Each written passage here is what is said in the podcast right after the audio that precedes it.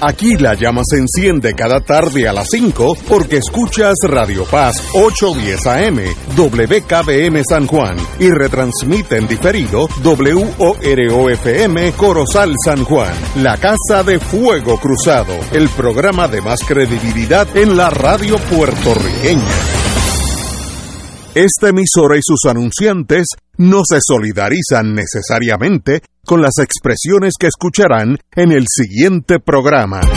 Son las 5 de la tarde, hora de escuchar Fuego Cruzado, el programa de más credibilidad en la radio puertorriqueña, en las voces de Ignacio Rivera y sus panelistas invitados con su discusión política dinámica e incisiva de los acontecimientos más importantes del momento. Fuego Cruzado comienza ahora.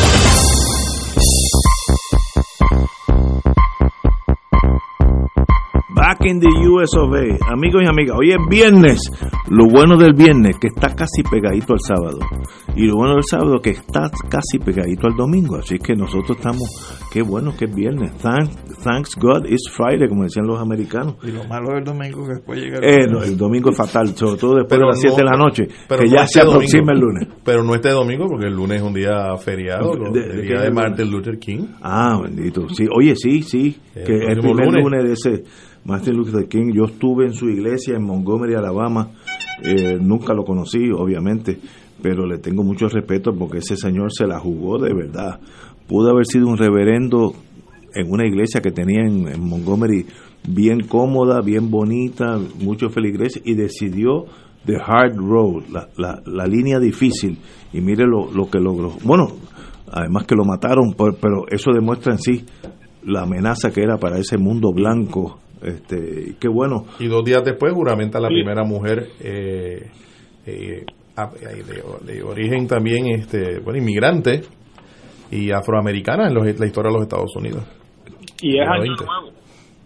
Hablo, dime Yello. El día, el día 20 también es año nuevo. Salimos de Trump, año nuevo. Veo que hay cierta ansiedad. Estamos a ley de seis días para la liberación de la locura. Eh, eh, tengo noticias de allá. Vamos a. Hay 26 mil guardias nacionales para una toma de posición. 200 de aquí. 200 de aquí. Pero van a ocupar Washington.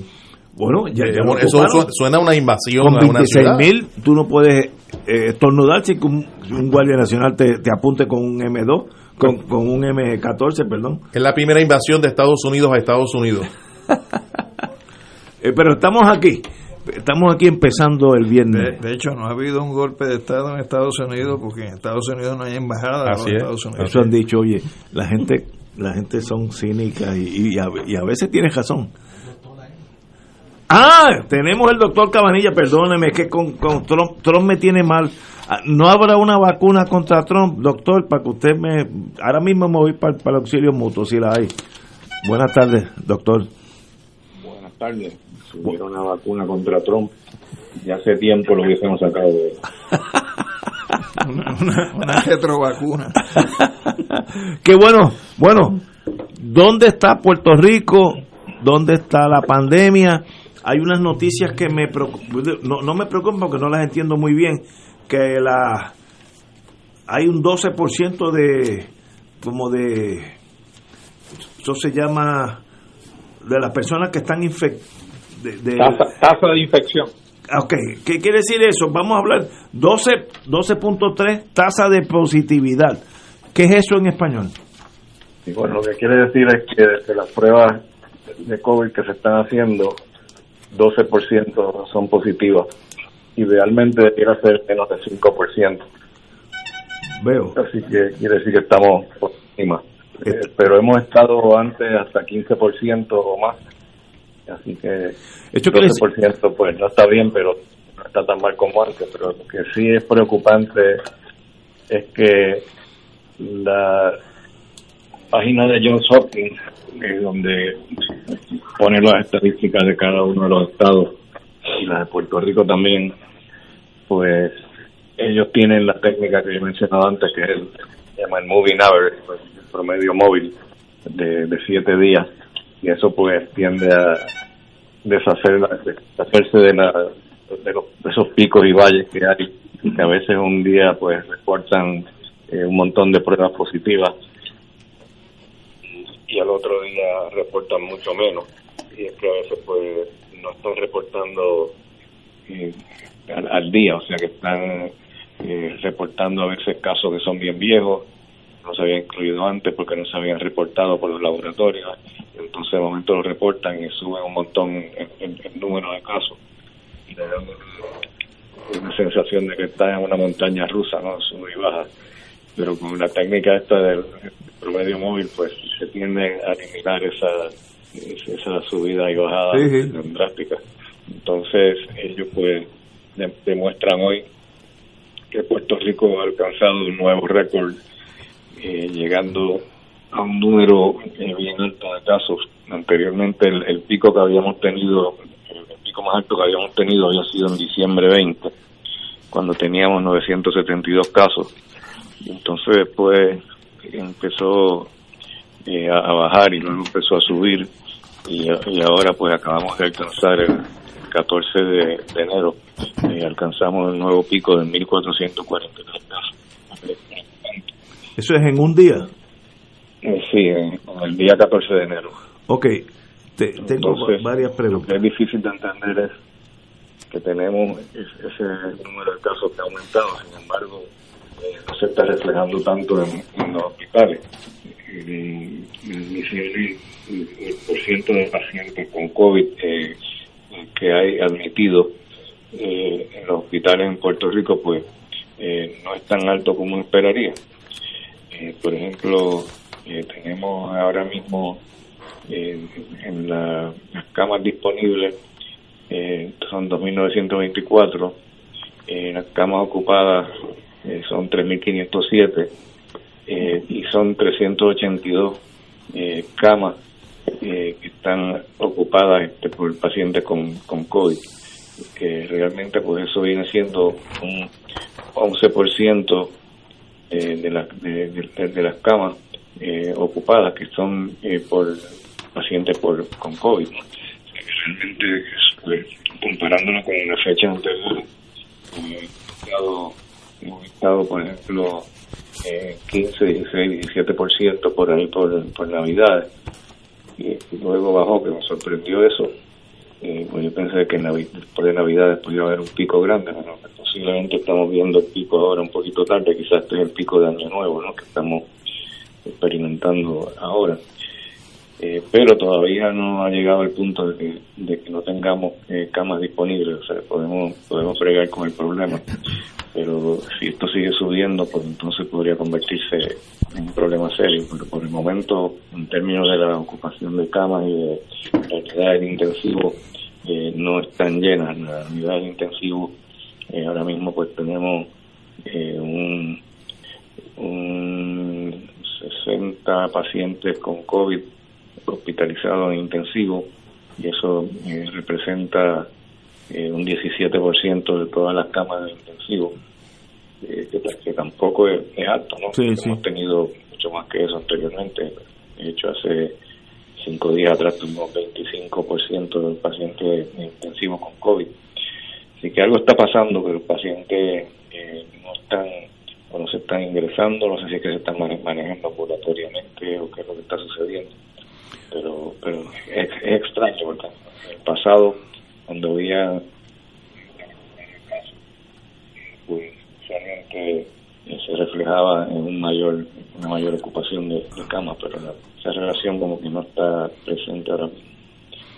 Eh, interesante. en Puerto Rico se han vacunado cuántas personas sí a grosso modo. Eh, pues fíjate ahora mismo no tengo no tengo ese número pero, yo creo que se están vacunando si no me equivoco eh, como como mil diarios. Eh, pero todavía todavía estamos bastante atrás, todavía no, hemos llegado a donde tenemos que estar, pero pero sí creo que ahora está aumentando el número eh, de personas vacunándose. Y hay una demanda increíble, o sea, que no, no es que los anti-vaxxers están triunfando y la gente no se quiere vacunar, es lo contrario, hay una demanda enorme por la vacuna, hasta donde yo sé, pues no hay escasez de, de vacunas y se están supliendo la vacuna. Eh, no están haciendo como antes, que antes si tú vacunabas a una persona hoy, se suponía que guardara una dosis para ponérsela de nuevo en la segunda dosis Sí, en eh. tres o cuatro semanas cuando le tocara. Así que no puedo, tenía en esa vacuna, en esa segunda dosis, pues la tenía ya secuestrada, no, no la podía usar Veo. y ya decidieron no, no hacer eso y están vacunando eh, todo con, con, con todas las vacunas que tengan disponibles con la esperanza de que no va a haber ningún problema eh, cuando le toque la segunda dosis Para que la no vaya a haber segunda. escasez, ¿no? Ok, pero desde el punto de vista de matemático, si ya se inocularon 20, 30 mil personas en total en todo Puerto Rico, pues son 20 o 30 mil personas que ya no son problemas de, propagar la enfermedad. Así que llega un momento que eso tiene que empezar a bajar porque hay menos, menos pacientes posibles para la pandemia, ¿no? Estoy pensando en voz alta. Sí, pero un poquito temprano para poder ver un impacto todavía porque estamos todavía bien, bien atrás, no bien atrás, sino que bien pocas personas se han vacunado. Cuando vamos, cuando vamos a ver un impacto grande, cuando ya tengamos eh, más del 50% de la población vacunada y todavía todavía no estamos ahí. Así que eso todavía todavía va, va a tomar un tiempo en lo que en lo que vemos ese ese impacto en el número de casos nuevos. Yo diría que probablemente cuando lleguemos a 25% quizás ya se va a empezar a ver algo, pero pero todavía estamos bastante lejos de, de, suficiente número de vacunados para poder ver un, un impacto en el número de casos. Le voy a complicar la ecuación. Yo oigo la televisión europea por aquello de la mi sanidad mental, que eso es otra cosa. Pero me enteré que Israel, Israel ya ha vacunado 76% de toda su población, de 9 millones. Es correcto, ellos están, ellos tienen probablemente, yo creo que es la- el país que más adelantado está la vacunación. Eh, no estoy seguro exactamente cómo, cómo es que lo están haciendo, pero sería un buen modelo a seguir. Hay que averiguar cómo es que están haciendo eso. Hay que ir, mandar a alguien para allá para que se copie. Hay que ver cuánto de la población musulmana dentro del No, no. Estado de Israel se ha vacunado. Posiblemente ninguna, pero eso es aparte. ¿Cuántos palestinos han dejado fuera? Pero, pero el, el número que vi por la RAI italiana, que Israel ya vacunó 76% de su población, de 9 millones. Pues, ¿cómo ellos son tan, tan competentes y Estados Unidos no le llega a esos números? Estados Unidos, que es la potencia mundial, etcétera, eh, pues algo estamos haciendo mal nosotros.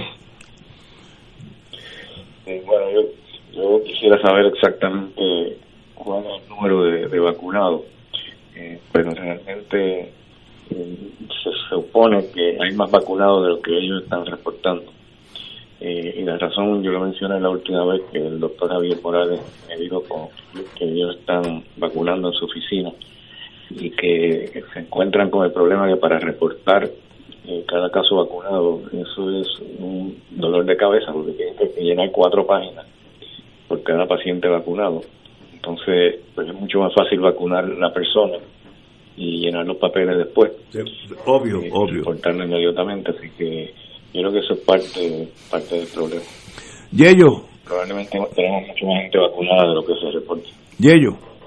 No, mira, yo, yo no, no tengo preguntas, pero quería hacer un anuncio público. Eh, a mí me llegó esta tarde, eh, yo me suscribo al sistema de, de salud del- de, de veteranos eh, y me llegó un correo electrónico de- del sistema de salud de veteranos eh, anunciando que en Ponce, que a los pacientes de veteranos de Ponce y Mayagüez pueden ir a vacunarse del COVID-19 empezando el lunes 18 a las 8 de la mañana con o sin cita. Y si quieren una cita, pues que llamen al 641-4591, 787-641-4591, pero no necesitan cita, solamente los pacientes de las clínicas de Ponce y Mayagüez. Interesante eso, no, no lo sabía. ¿Cuál es el teléfono de nuevo, Yello? Eh, 641-4591, Muy bien, pero no tienen que tener cita. muy bien. Eh, de 8 de la mañana a 8 de la noche.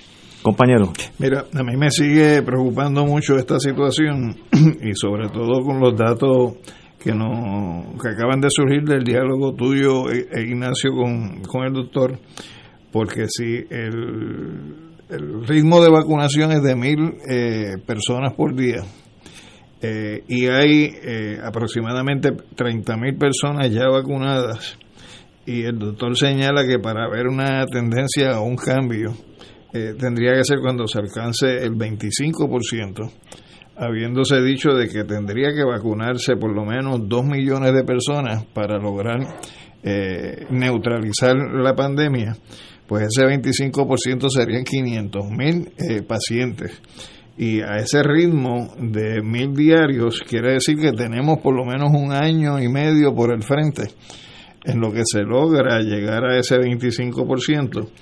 Y si estuviéramos hablando de lograr el objetivo del doble, es decir, tener un millón de personas vacunadas, que sería la mitad de lo que debería eh, vacunarse, pues entonces eh, el periodo de tiempo a este ritmo de mil vacunaciones eh, diarias podría montarnos en casi tres años. Entonces, pero ese número de mil que yo, que les vi no es un número oficial. Pero, vamos, a, vamos a asumirlo como dicen los abogados para fines de argumentación, porque eso no, no, pero menos, darle la cifra oficial eh, que la encontré aquí ahora, la doctora Iris Cardona eh, el, el 10 de enero dijo que se habían este, eh, registrado o se había reflejado unos 51.428 personas vacunadas, ese es el número oficial, pero que ella dice realmente la cifra ronda alrededor de 90.000. Eso fue para el 10 de enero. Así que es, mucho más de lo que de lo que yo pensaba. Eh, claro que sería sería ideal que fuera todavía más alto que eso, pero yo creo que parte del problema es lo que dijo ahorita, o sea, son 51 mil que reporta el gobierno federal, eh, pero ella dice que son realmente 90 mil, o sea, casi, casi el doble. Yo creo que el problema es el, papeleo. El papeleo. Está interfiriendo con reportar. vamos a asumir la premisa de que, de que es el doble, asumiendo la premisa que es el doble, para llegar a los 200 mil. Puede tomar por lo menos un año y medio. ¿Para, los 200 o los 2 millones? Para los dos, o sea, para los 2 millones, mejor, mejor dicho. Entonces, en ese sentido, pues eh, tratándose de que estamos hablando no de una dosis, sino de dos dosis en algunos casos, pues me pregunto si no hay una forma más racional eh, de poder llevar a cabo este proceso de administración de la vacuna de manera tal de que se, se busque un mecanismo que acelere el, el proceso. Entonces yo no sé si eso, esos planes o ese diseño eh, en estos momentos está siendo objeto de análisis y discusión, eh, ya sea por la Guardia Nacional o por el Departamento de Salud, porque ciertamente en, en la medida en que, en que se retrase el proceso, implica una, una estela de muertes adicionales, ¿no? Que vamos a estar teniendo y se supone que el objetivo debe ser buscar la manera más rápida, más sensata, más racional posible de minimizar el impacto de las muertes en nuestro país. Y eh, repito, yo sé que esto no es algo sencillo, que puede ser un proceso extremadamente complejo, pero la invitación por lo menos desde mi parte a las autoridades que tienen que ver con esto es que esto tiene que ser un proceso de vigilancia de día a día que permita sobre la marcha ir haciendo más eficiente el proceso de vacunación en nuestro país. Sí, yo creo que definitivamente estoy de acuerdo con eso, pero yo creo que se están vacunando los cálculos míos ahora con lo que dice la doctora Cardona, yo calculo que deben ser por lo menos 3.000 diarios lo cual todavía estaría por debajo de lo deseable. Lo que yo no entiendo bien es por qué no están utilizando todavía la farmacia Walgreens y CVS que habían dicho que iban a, sí, que iban a estar en línea. De tiendas. Creo que son como 400, si no me equivoco, ¿no? Entonces, si se vacunan 10 personas, eh, son 4.000, ¿no? 10 personas diarias en cada tienda Walgreens, eh, ya, ya con eso pues tenemos un montón de, pacientes vacunados, ¿no? Teníamos como 4.000 diarios ahí con, con, con nada más. Así que no, no sé qué es lo que pasa, que no están explotando esa posibilidad. Claro. Román. Eh, hay un asunto, eh, doctor, compañero de, panel, que, que siempre está sobre la mesa para entender la, la, situación, un asunto estrictamente financiero, el, el, tener más centros de vacunación, tener más vacunas, eh, más personal, eh, pues tiene uno, uno, unos costos. Eh, yo presumo que ese análisis debe haberse hecho. he leído en la prensa que el presidente electo ha hecho una promesa de un programa que se llama American Rescue Plan, eh, y está hablando de poner sobre la mesa 1.9 billones de dólares. Y con una de las prioridades, según este plan del presidente electo, es precisamente el, acelerar el, el, llaman el lanzamiento de la, de, la, de la vacuna. Yo no sé en efecto si esto va a ocurrir o no. Es una promesa que ha hecho Biden eh, y qué consecuencias tendrá para, para Puerto Rico el que de haber más dinero y 1.9 billones de dólares es mucho dinero. De hecho, trillones, según lo que yo le dije. 1.9 trillones. Trillones, sí, sí. gracias por la corrección porque es cierto. Y viene acompañada de la promesa de que en los primeros 100 días eh, se iban a vacunar 100 millones de personas en Estados Unidos. Yo no sé si hay estadísticas, cuando habla de Estados Unidos menciona las posesiones, las colonias, ¿no?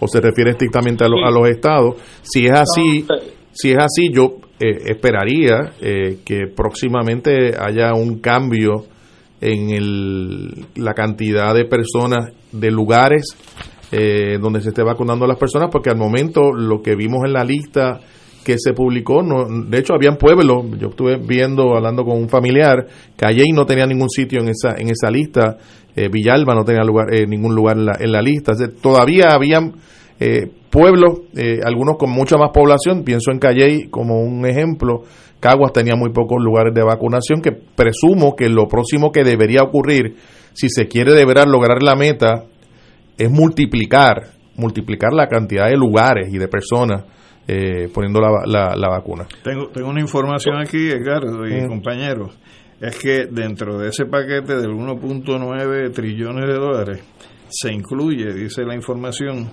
eh, un paquete de 50 billones para expandir eh, los procesos de muestreo y, y la capacidad de los laboratorios para hacer la, las pruebas y 20 billones eh, para complementar los programas de vacunación en, en partnership, en, sociedad del gobierno federal con los gobiernos estatales y locales. O sea que eso está incluido dentro del paquete del 1.9 billones. Mira, Ignacio, eh, con relación a lo que están comentando los compañeros, el presidente electo eh, acaba de hacer una comparecencia pública en televisión eh, y dijo que iba a implementar un plan de cinco puntos. Yo solamente pude captar los primeros tres porque después tuve que entrar al programa, pero uno, uno de los puntos es que va a activar 100 centros federales en toda la nación norteamericana, 100 centros federales tipo estadio para vacunar. Lo otro es que va a reclutar no solamente a Walgreens y a CVS y a otras cadenas nacionales, sino a todas las farmacias de la comunidad, entiéndase todas en Estados Unidos, así que como Puerto Rico está incluido como territorio, asumo que todas las farmacias de la comunidad de Puerto Rico que ya están, una de ellas van a entrar, la, se activan la semana que viene hay un sinnúmero de, de, farmacias de la comunidad porque están cogiendo eh, reservaciones. Mi hermana ya eh, se registró en una de ellas. Eh, y lo otro es que la producción de las vacunas las va, va a ser disponible todo su inventario. No va a haber reserva, como dijo el doctor ahorita.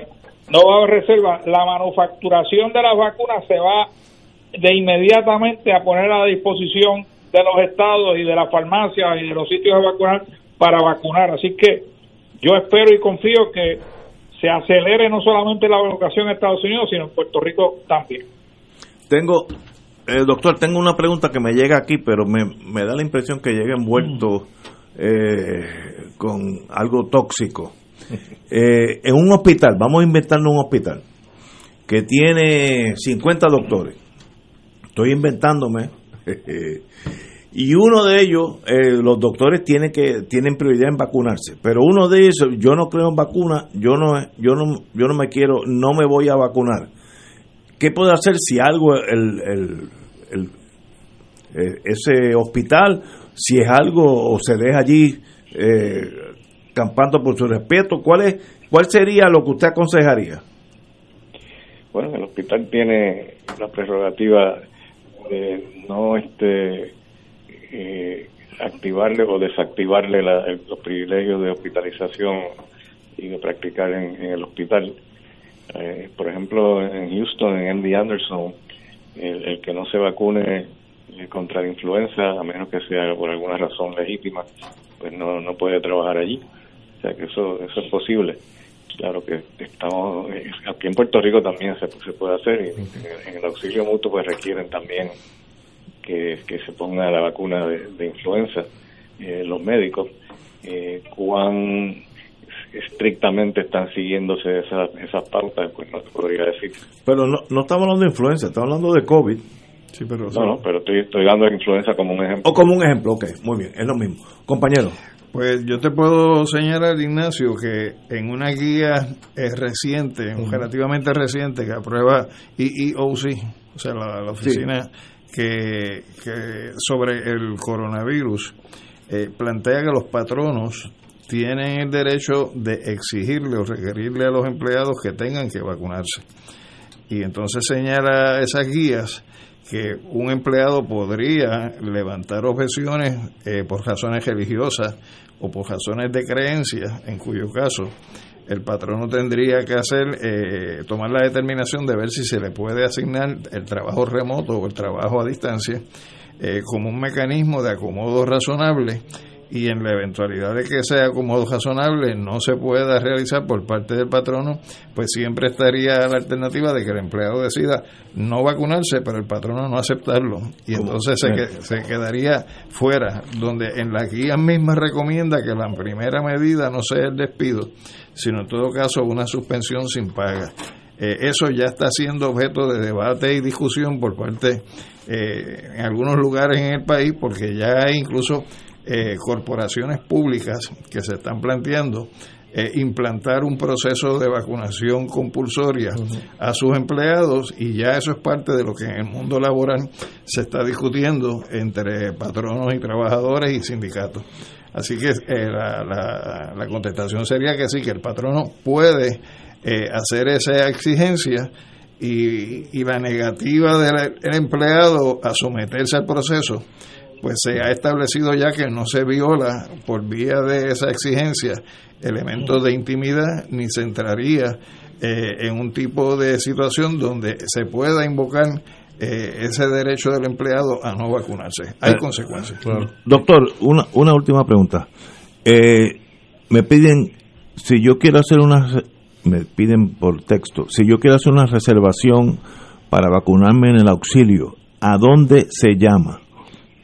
Excelente pregunta porque ya sabe lo que sucedió el otro día, que se cayó el cuadro del auxilio y todavía no está funcionando 100%. Ahora mismo si tratan de llamar al cuadro del auxilio, probablemente van a tener dificultad en que le contesten. De hecho, una de las operadoras se la tuvieron que llevar a sala de emergencia el día que empezó todo esto, pero un ataque de ansiedad con toda la gente que estaba llamando. pero, pero vamos a hacer una cosa, cuando ustedes estén en línea, que se pueda, me lo manda aunque sea por texto y yo lo, lo digo aquí para que llamen allá. es bien fácil lo que te iba, a, te iba a contestar la pregunta. Es bien fácil ahora, porque lo que hicieron fue para tratar de eliminar el problema ese de las llamadas excesivas al cuadro. Eh, abrieron en la página del auxilio eh, una parte donde uno puede registrarse y entonces le dan el teléfono y ellos, ellos le llaman entonces cuando ya cuando ya tengan un turno entonces le van a llamar por teléfono a usted en vez de todo el mundo estar llamando ok es una buena idea. Y, hay, un, hay un formulario auxilio.com auxilio.com auxilio.com muy bien. Ahí va a abrir la página del auxilio y entonces lo primero que va a ver es un aviso eh, que, es irrelevante de lo que estamos hablando. El aviso pues le pone, le da X en la parte de la esquina derecha superior y eso cierra el aviso ese, y entonces le va a salir una página donde en la parte superior dice eh, vacunación COVID-19. Ok. Y entonces le da clic ahí y ahí le, le ponen los blancos para llenar. Muy bien. Pues muchas gracias, doctor. Un privilegio, como siempre. Nos hablamos el lunes, si Dios quiere. Siempre las Señores, vamos a una pausa y regresamos con un país con o sin COVID, pero ya veremos. Vamos a una pausa. Fuego Cruzado está contigo en todo Puerto Rico.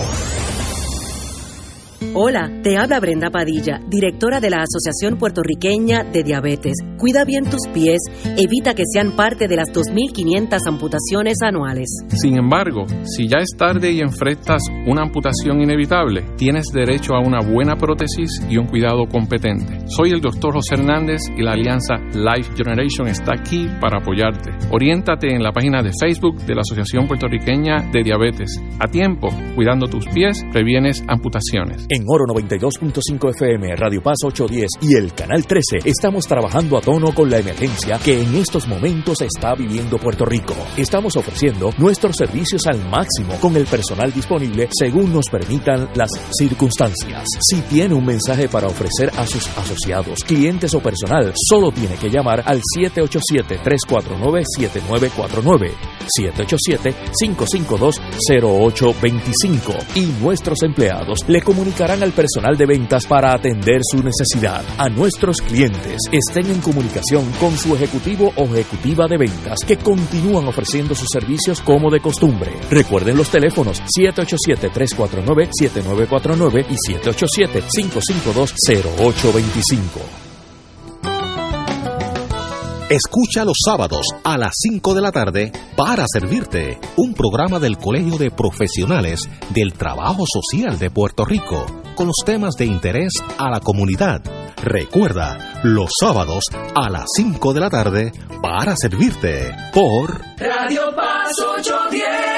2.6 millones de autos en Puerto Rico, algunos de ellos con desperfectos.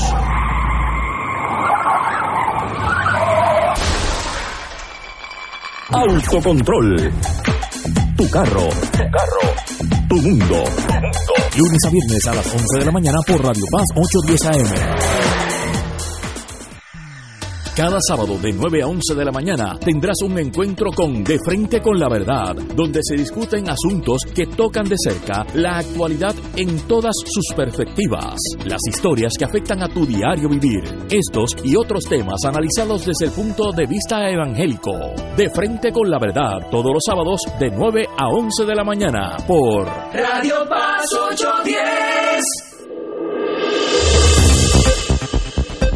Y ahora continúa Fuego Cruzado.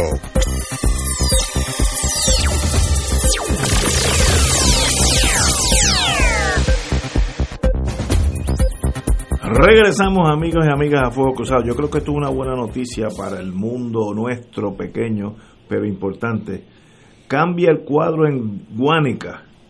El señor Edgardo Cruz Vélez eh, ya ha sido certificado como el ganador en Guánica, la Guánica Central, donde el, americano se lo comió la tintorera, todas esas cosas, aquella plena. Pues allí eh, ganó después de un recuento, reconsideración, todas esas cosas que se inventan los amigos. Y en eso tengo que darle un demérito al Partido Popular. El Partido Popular impugnó los votos writing, ¿cómo se dice en español esto? Nominación directa. Nominación directa de los de los aquellos eh, amigos de Guánica que habían puesto el nombre correcto Edgardo Cruz Vélez, pero no habían llenado la, la, casillita de arriba, que es un cuadrito chiquitito.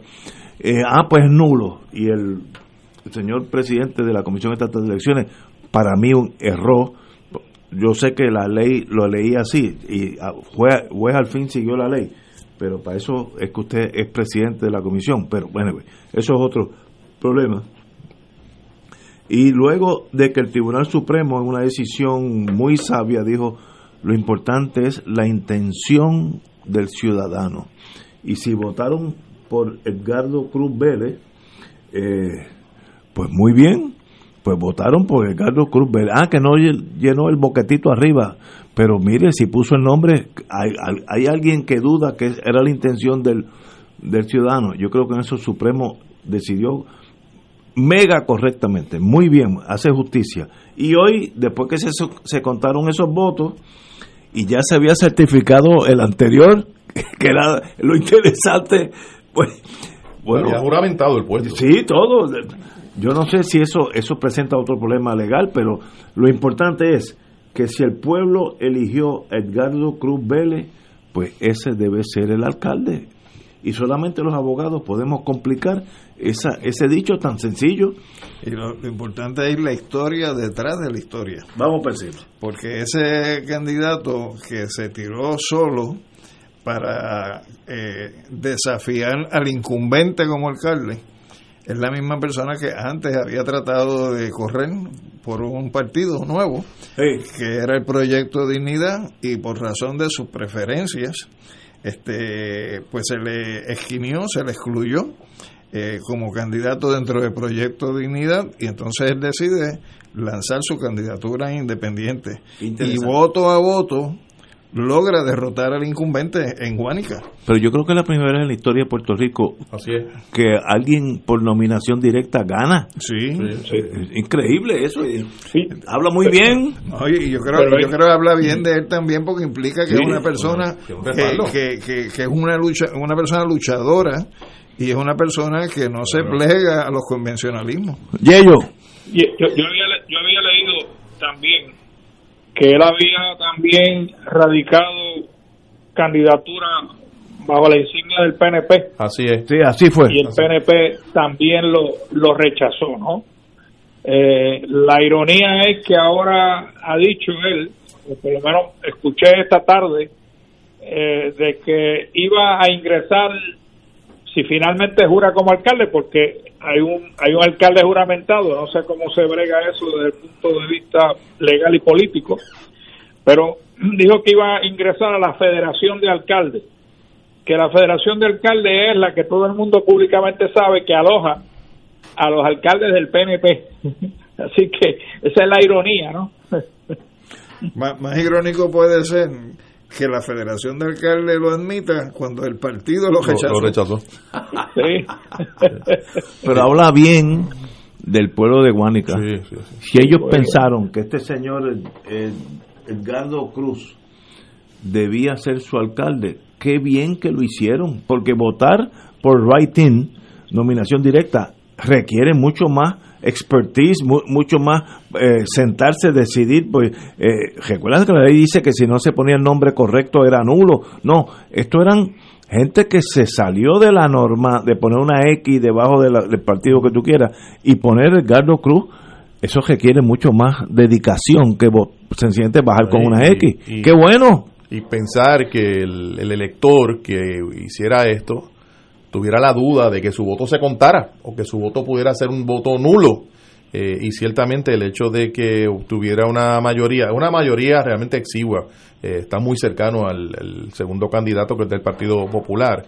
A, mí me llama la atención el lugar en donde ocurrió esto, porque Guánica es en este momento uno de los pueblos más pobres que tiene Puerto Rico eh, y uno de los pueblos que más ha sufrido los embates eh, de los temblores, de hecho, el extremo de que las escuelas básicamente pues, fueron destruidas, eh, y la situación económica de Guánica, la, actividad económica en Guánica, eh, precaria. Bueno, es precaria en el resto de la isla, pero en este, en este pueblo en particular lo es con mayor firmeza, ¿no? Una, mayor, una, una situación muy difícil. Por tanto, esta aspiración de un candidato independiente y de un pueblo que pone su nombre por primera vez en la historia electoral de Puerto Rico en una papeleta, pues denota el deseo de un pueblo pobre en una situación muy difícil de obtener un cambio político. Eh, y ese es el mensaje que yo creo que está, está de fondo, la aspiración de, de, cambio eh, que, que se va a dar. Y hay que decir que entró solo, no entró con una asamblea municipal. Eh, eso va a tener también eh, una, unas consecuencias en relación con cómo se va a administrar la, el asunto público en, en Guanica. Pero fíjate, tal vez el problema sea yo, y lo admito claramente. Si yo fuera alcalde de Guánica o de San Juan o de Ponce, yo no tengo que la asamblea, no tengo problema que la asamblea sea a favor o en contra de otro partido, etcétera, porque yo parto de la premisa que si yo voy a hacer algo por el bien de ese municipio, esa asamblea va a brincar las tribus estás dejando fuera de la ecuación un elemento. ¿Qué? Que es que el presupuesto eh, del municipio, quien lo aprueba y lo distribuye, es la legislatura. Pero muy bien. Pero entonces ahí viene el problema de qué, qué fondos se asignan a qué. Pero, pero yo parto de la premisa que la Junta la junta de directores de, la, de esa del partido que y del que va a ser el Partido Popular el partido que sea va a hacer lo que mejor le convenga a ese municipio o es que yo estoy bueno, en los municipios yo creo, yo creo que ahí está con, la mentalidad del Boy Scout. La, pregunta, Ignacio, es ¿quién define lo que es bueno para el municipio? Si es el alcalde y si hay diferencia en la asamblea, pues entonces hay que sentarse a dialogar. Seguro se sientan como seres humanos se sientan como seres humanos que son y se discuten las cosas. Sin que, sin que, la asamblea le quiera hacer la vida cuadrito a la claro, Que eso es, eh, ahí pierden todos. Por eso, pero es ah. que el, canibalismo que hay en la política partidista en este país, lamentablemente es así. O sea, tú puedes estar seguro de que si esa asamblea responde a los intereses del que fue reina por un día, es decir, que lo juramentaron pero que ya no es el alcalde, le van a hacer la vida cuadritos a este. Pero es que es que es un primitivismo ah, absurdo, mira, es absurdo, pero es real. Pero es real, estoy estipulado. Pero durante por eso es que es importante en una reforma municipal que los legisladores municipales elijan por voto directo del pueblo y que se postulen por diferentes secciones o regiones dentro del municipio y no sean simplemente un sello de goma de los alcaldes o de los candidatos alcaldes. Pero, mira, y, vuelvo y digo, tal vez el problema soy yo. Durante la Guerra Fría, en los años 60, 70, que Rusia y Estados Unidos literalmente estaban dispuestos a eliminarse uno del otro del mundo. Eh, Estados Unidos tenía ochenta y pico submarinos nucleares, eh, Rusia tenía unos sesenta y pico, las fuerzas aéreas estaban siempre en, alerta máxima con bombas de hidrógeno, el mundo estaba en peligro. Todos los, espérate, si digo todos los días me puedo equivocar, por lo menos dos o tres veces en semana en Ginebra, en hotel, se me olvida el nombre del, hotel X, en Ginebra, había una habitación donde la KGB se reunía con la CIA dos o tres veces en semana por lo menos, decían, mira, estos son los problemas que tenemos, que tú crees de esto? Y, negociaban aquellos imperios enemigos totales, pero tenían con unas normas básicas, pues le van de Geneva Convention. Dos o tres veces en semana se reunían enemigos mortales con ideología totalmente disímiles y hablaban.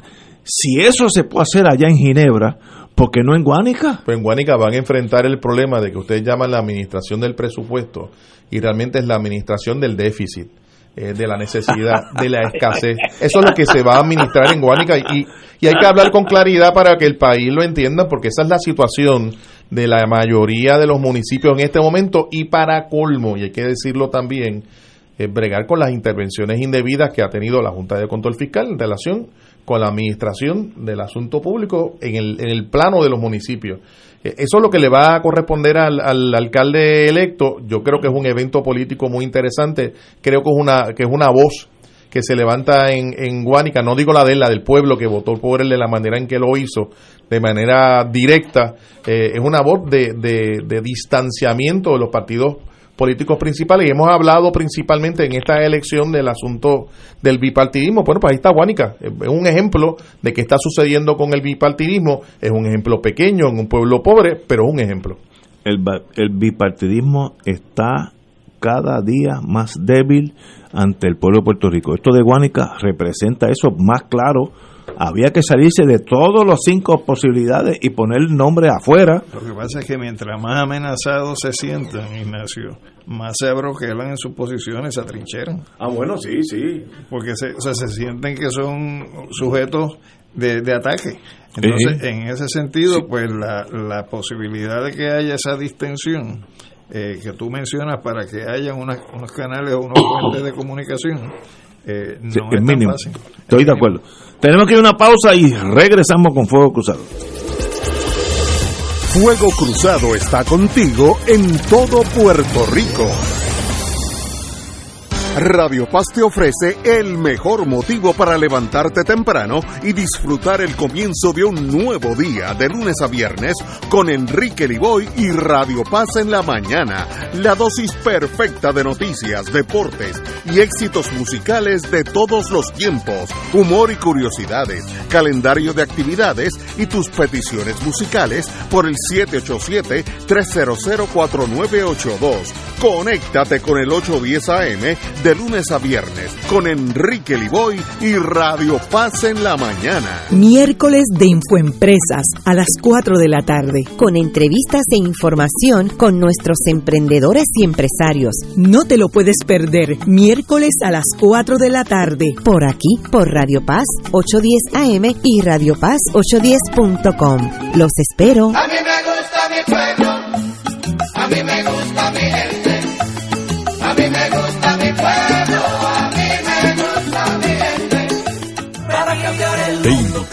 todos los domingos a la una de la tarde por Radio Paz 810 AM y los sábados a las 7 de la mañana por Oro 92.5 Cuidando la Creación con la hermana Lisi y sus colaboradores. Entrevista, mensajes educativos y dándole voz a grupos que ayudan a cuidar la creación en el mundo. Recuerda por Radio Paz 810 AM, una de la tarde, domingo, sábado por Oro 92.5 FM a las 7 de la mañana. Fanático del deporte, la mejor información y el mejor análisis lo escuchas los sábados a las 2 de la tarde por Impacto Deportivo con Javier Sabat y el más completo elenco en deportes por Radio Paz 810 AM y en las redes sociales Facebook, Impacto Deportivo, Radio PR, Twitter e Instagram, Impacto underscore Deport. Juntos, impactando el deporte nacional. Y ahora continúa Fuego Cruzado.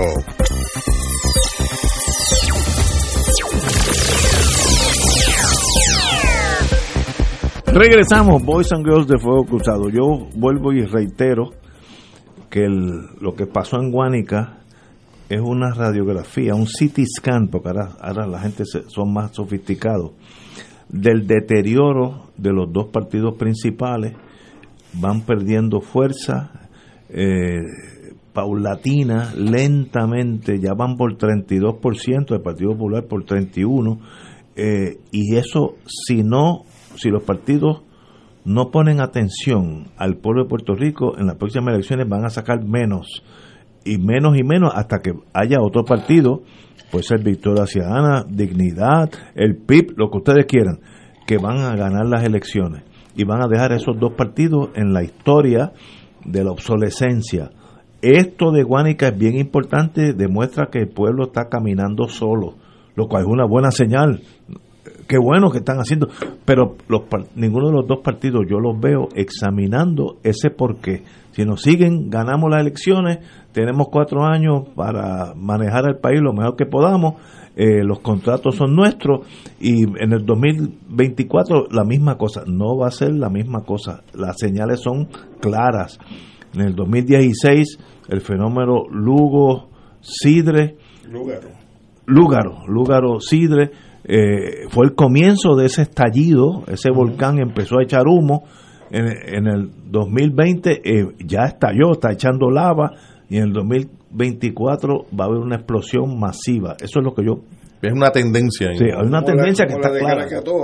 Exacto, que se lleva la mitad del país. Oye, pero ven acá tenemos, hay una, una noticia aquí que me, me han mandado, espérate, yo tengo amigos que no sé. Miguel Romero tendrá hasta el próximo jueves para defender su certificación como alcalde ante la, demanda demanda que lleva Natal con T. Eh, Natal estuvo aquí hace como dos semanas, igual que el alcalde Romero y los dos pusieron su punto muy bien y yo de verdad no sé. Lo único que yo sé en términos generales, yo no estoy envuelto en esas elecciones, lo único que yo sé es que tiene que ganar el que sacó más votos. O yo estoy diciendo algo que, que es foráneo en este país. tiene que ganar el que sacó más votos. De manera legítima. Sí, no, Sí, sí, exacto, exacto. De manera legítima. Exacto. Pero Exacto. me da la impresión, por lo menos hasta ahora, que Romero está adelante, aun cuando se cuenten los votos de Natal, no sé. Pero qué bueno que el exami- eh, lo examine el tribunal. Y si ganó Natal, ganó Natal. Y si ganó Romero, ganó Romero. Pero let it be, salgamos de esto. Es que no hay, dos demandas cogiendo en forma paralela, porque también está la de Eva, Claro. eh, Eva Prado. Eva Prado. Sí. Lo mismo. donde está pidiendo que se haga una nueva elección Eso es más el difícil. precinto 3. Pero eso es más difícil porque, porque no se cuentan los votos que ya están vo- votados.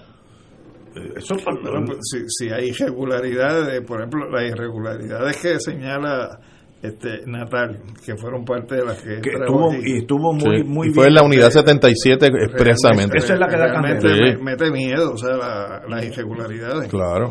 claro. Entonces yo creo que, que cuando tú tienes una, una certificación donde no hay ningún nivel de credibilidad sobre la misma, la única forma de despejar la duda es lo que hemos planteado aquí en más de una ocasión, que es vamos a hacer eh, la elección, en este caso, Sí. a repetir lo que es el colegio. Claro, pues Natal no está 77. planteando que ganó, está planteando que se tiene que contar los votos que fueron Como- como como, se- se, emitieron, no no en, en función eh, de que no haya las inconsistencias con esas actas yo- y la cantidad de votos. Se habla de 6 mil votos.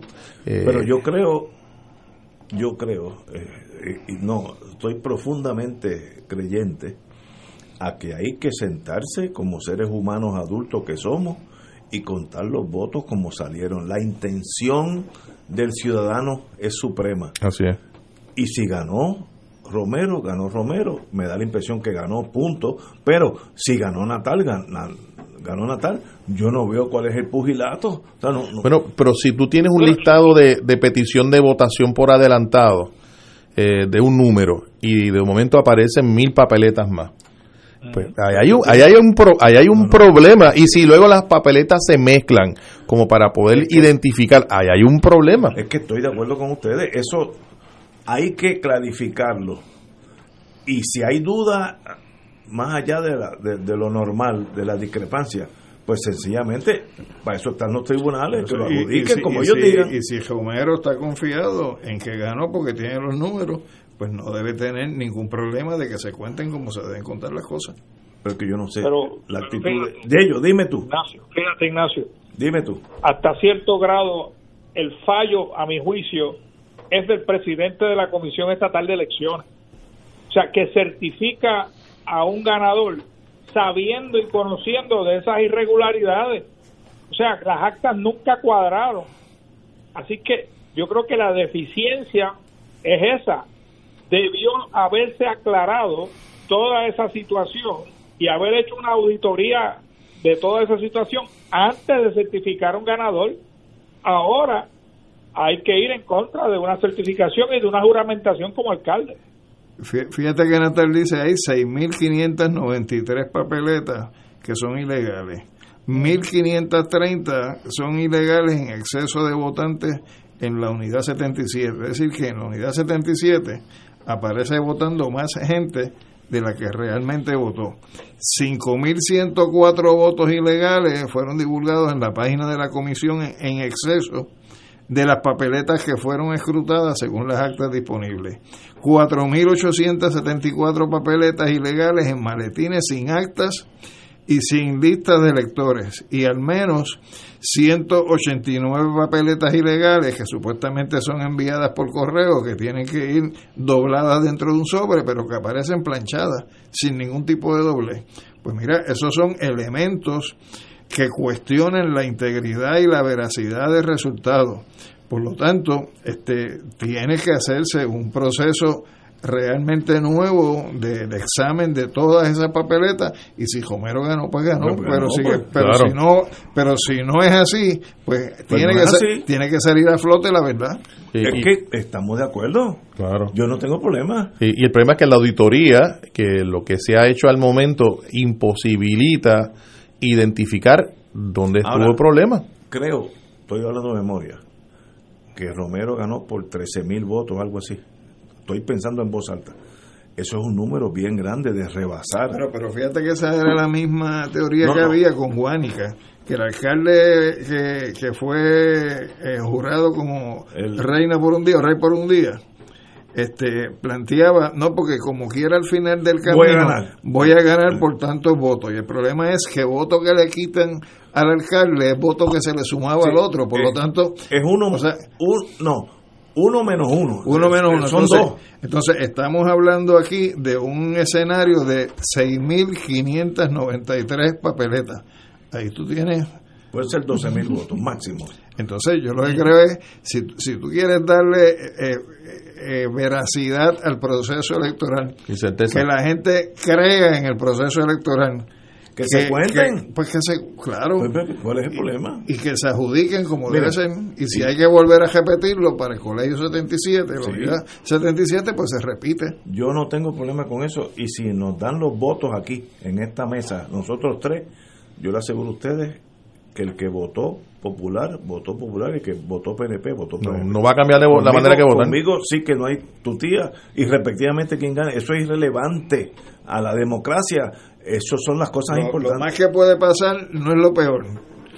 Lo más que puede pasar es que haya más gente votando. Muy bien. Pues, y si hay más gente votando, hay un nivel de participación superior. Lo que uno no tiene por qué quejarse de eso. Pero en la democracia, como dije al principio del programa, las cosas son tan sencillas que solamente los abogados se equivocan.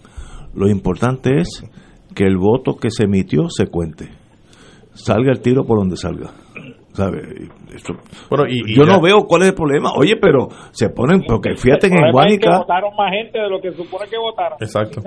Bueno, ahí podría haber algún. Oye, ¿verdad?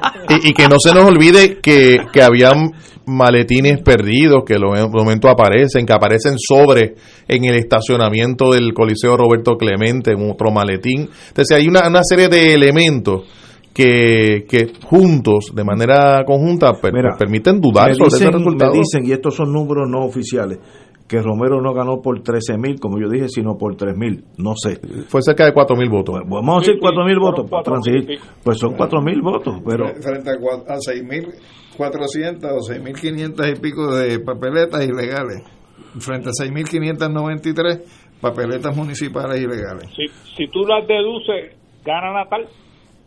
Suave, suave, Yello, suave, que es viernes.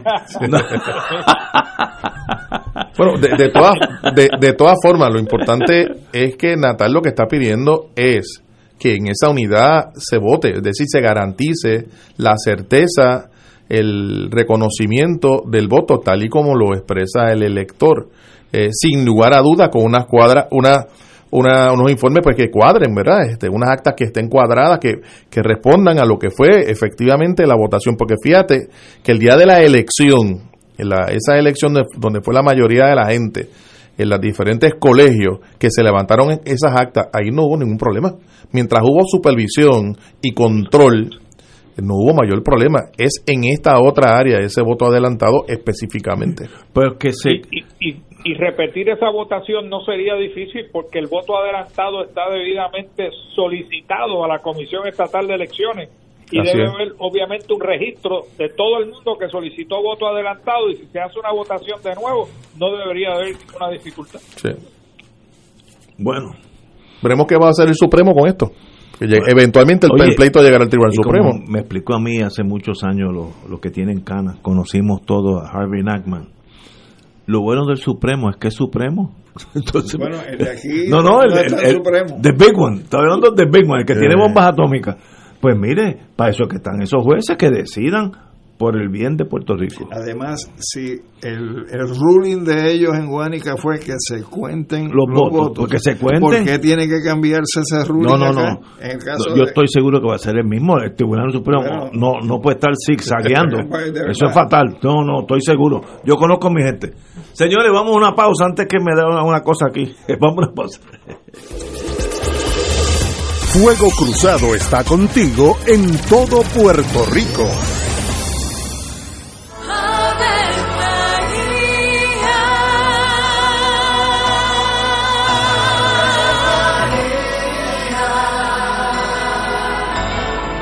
El ángel del Señor anunció a María. Y ella concibió por obra del Espíritu Santo. Dios te salve María, llena eres de gracia, el Señor es contigo. Bendita tú eres entre todas las mujeres, y bendito es el fruto de tu vientre Jesús. Santa María, Madre de Dios, ruega por nosotros pecadores, ahora y en la hora de nuestra muerte. Amén. He aquí la esclava del Señor. Hágase en mí según tu palabra. Dios te salve María, llena eres de gracia, el Señor es contigo. Bendita tú eres entre todas las mujeres y bendito es el fruto de tu vientre Jesús. Santa María, Madre de Dios, ruega por nosotros pecadores, ahora y en la hora de nuestra muerte. Amén. Y el Verbo se hizo carne. Y habitó entre nosotros. Dios te salve María, llena eres de gracia, el Señor es contigo.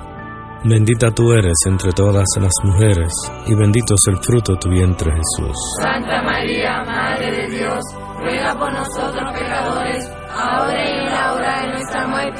Ruega por nosotros, Santa Madre de Dios. Para que seamos dignos de alcanzar las promesas de nuestro Señor Jesucristo. Oremos. Derrama, Señor, tu gracia sobre nosotros, que por el anuncio del ángel hemos conocido la encarnación de tu Hijo, para que lleguemos por su pasión y su cruz a la gloria de la resurrección, por Jesucristo nuestro Señor. Amén. Gloria al Padre, al Hijo y al Espíritu Santo. Como era un principio, siempre, por los siglos de los siglos. Amén. Ser rotario es dar de sí, con amplitud, sin anhelo de recompensa del cielo, antes de pensar en sí. Mensaje del Club Rotario de Río Piedras. Aquí la llama se enciende cada tarde a las 5 porque escuchas Radio Paz 810 AM, WKBM San Juan y retransmite en diferido WOROFM Corozal San Juan, la Casa de Fuego Cruzado, el programa de más credibilidad en la radio puertorriqueña.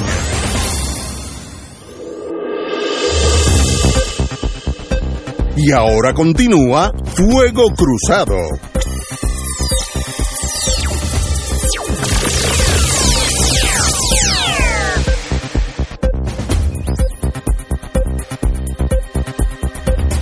Regresamos. Hoy cambiaron de fuego cruzado. Bueno, vamos a hablar de Washington DC porque el mundo entero va a estar mirando la toma de posición del presidente electo Biden y de la vicepresidenta Kamala Harris. Eh, y yo creo que literalmente el mundo entero va a estar viendo ese momento. Hay 26 mil guardias nacionales ya en Washington, los de aquí salieron esta tarde. Eh, mañana me imagino. ¿Llegan en, en paracaídas o llegan No, en guagua? bueno, si es necesario, tiramos el, y- 82nd Airborne. Pero Mira, y en Washington conocen de eso de paracaidismo, en el mundo político está el paracaídas votado. pero los guardias nacionales Porque nuestros salieron 200 MPs, militar y polic- policía militar. ¿Tú, O sea, tú sabes si van a estar armados? Van a estar Porque armados. los primeros que movilizaron no. Sí, pero no ya dijeron que ese día van a estar con bala viva. O sea, le están metiendo miedo a la izquierda. Usted, a la izquierda A la no, a la derecha. Esto es AGB. Es que me confundo. Yo, Mira, yo tenía los enemigos míos cuadriculados y ustedes me los confunden. Ahora los, los enemigos están en la derecha, ¿no? tenías todas las contestaciones, te cambiaron la pregunta. Pues eh, la Guardia Nacional, la de aquí tiene dos razones para haberlo movilizado. Yo viví una de esas. Cuando vino Mariel, la unidad nuestra, yo era el comandante de la unidad de la Guardia Costanera, se movilizó completamente, todo, para Cayo Hueso, porque era bilingüe, hablaban español y el Coast Guard que venía de California, pues no sabía una palabra de español y los que salían de Mariel no sabían una palabra de inglés, así que nos movilizaron, tuve un mes por allí, gozamos muchísimo, trabajamos muchísimo, de verdad que fue bien langosta allá. Oh, de- tomamos ron cubano porque las lanchas torpederas cubanas se acercaban eh, y nosotros pues le dábamos cositas y ellos nos daban ron. Eh, Fue una entre amigos, aquellos buenos años. Eh, y en este caso hay otra razón. Primero, la Guardia Nacional es bilingüe, lo cual uno no sabe lo que puede pasar en Washington con minoría. Y segundo, no se necesita tenerla en servicio activo el 20 aquí, porque aquí no va a haber problema. Si, si fuera la Guardia Nacional de la, la capital de Alabama, Mississippi, Idaho, North Dakota, el gobernador quiere tropas allí por si hay un problema, porque estos revolucionarios de derecha No son revolucionarios, No, son ok. fascistas, Fascistas, pues. supremacistas blancos, este, pero que- revolucionarios re- no. Recuérdate que Es el Ku Klux Klan, pero sin la capucha. Pero eh, recuérdate que Yeyo y yo, Yeyo y yo tuvimos el DNA de la Guerra Fría. Entonces, los malos son de izquierda y los buenos son de derecha. no, y no, no, de momento nos han cambiado. No, pero, pero, o sea, acuérdate que revolución quiere decir una evolución Ay, superior. ok, ok. Pues estos muchachos, eh, la Guardia Nacional de Puerto Rico, esos 200 policías militares van a estar allí, si hay que hablar español se hablan, y no, no dislocan la seguridad de esa capital, en este caso San Juan. Si tú estás allí en Billings, Montana, y tú mandas 200, 300 MPs a Washington, tú te quedas sin nadie. Y si allí hay un reperpero de esa derecha fascista, pues te quedas sin nada. Sí me gusta que te... De nada, ya, ya estoy ya. Es que yo, yo, yo aprendo, yo aprendo, no, yo aprendo poco a poco, pero aprendo. Y eso, los policías de aquí son perfectos, están bien entrenados, eh, saben dar cuando hay que dar y saben eh, bregar con seres humanos cuando hay que bregar con seres humanos, hablan español y no son necesitados aquí porque aquí no va a pasar nada. ¿Y dónde los van a hay- enviar? hay que añadir- Washington, hay que ya. añadir- No, en la, ci- la ciudad, eh, no digo la ciudad, o sea, le- ¿en dónde? En Washington. O sea, porque en términos de, de la necesidad de comunicarse en español, eh, Eh, no, pueden- no está en el área del Capitolio, ni pueden mucho ser, menos. no, pueden ser subdivididos que cada batallón tenga dos o tres nuestros por si hay que hablar español. Yo creo que hay un tercer elemento que, que hay que incorporar en tu análisis, Ignacio, y es que las unidades de policía militar que tiene la Guardia Nacional en gran medida está integrada por policías Sí, que saben, de que Puerto saben, Rico que tienen el entrenamiento Sí, sí. en el ámbito de lo civil para por lo menos confrontar una serie de situaciones. Entonces yo creo que eso es un elemento también a considerar, porque fíjate que no te enviaron una unidad de ingenieros, No, no, te son- enviaron una unidad de potabilización de agua, Eh. no te enviaron una unidad de artillería, te enviaron Policía policía, militar. militar. Que la, yo tal vez exagero la mitad, pero muchos son policías Sí, estatales o municipales y eso es muy bueno porque tienen entrenamiento. El policía, mientras más entrenado, menos peligroso es. Y es se al revés. mucho- y se al revés lo que la gente extra también. No, y eso están en servicio activo. Este, así que, pero, ahora vamos a hablar de cosas que hay que pensar para yo no decir izquierda cuando quiero decir derecha ahora. es inconcebible, y yo estoy viendo, yo veo la RAI italiana, eh, la televisión italiana del Estado de Italia, eh, a veces pongo el francés, pero la francesa entiendo 10% nada más. Y Europa está correctamente preguntándose qué ha pasado en Estados Unidos, el país más estable, la, el faro de Alejandría de lo que era la justicia, la democracia, tiene 26 mil soldados para que juramente el presidente. Eso es un bochorno, aunque no pase nada. Eh, Han, han acordonado Y armado. Armado la no. es todavía no, peor. No, no, armado de verdad, no estoy hablando de, embuste. Eh, ¿Qué ha pasado en Estados Unidos en estos cuatro años? Que la gente siempre mira a Trump, empezando por mí, como el centro de la maldad. No, Trump es un reflejo de algo que venía ya, como un elevador, que tú no lo veías hasta que, hasta que llegó a tu piso. Ya llegó al piso y abrió la puerta y salió Trump, pero, pero el elevador es el problema, no es Trump. ¿Qué ha pasado? Que esa nación ejemplo de lo que era eh, buen vivir, la de honor, duty, honor country, como dicen los americanos, hoy en día está en un estado de sitio. Compañero. Pues mira, yo creo que también eso hay que desmenuzar la, la soja de la margarita.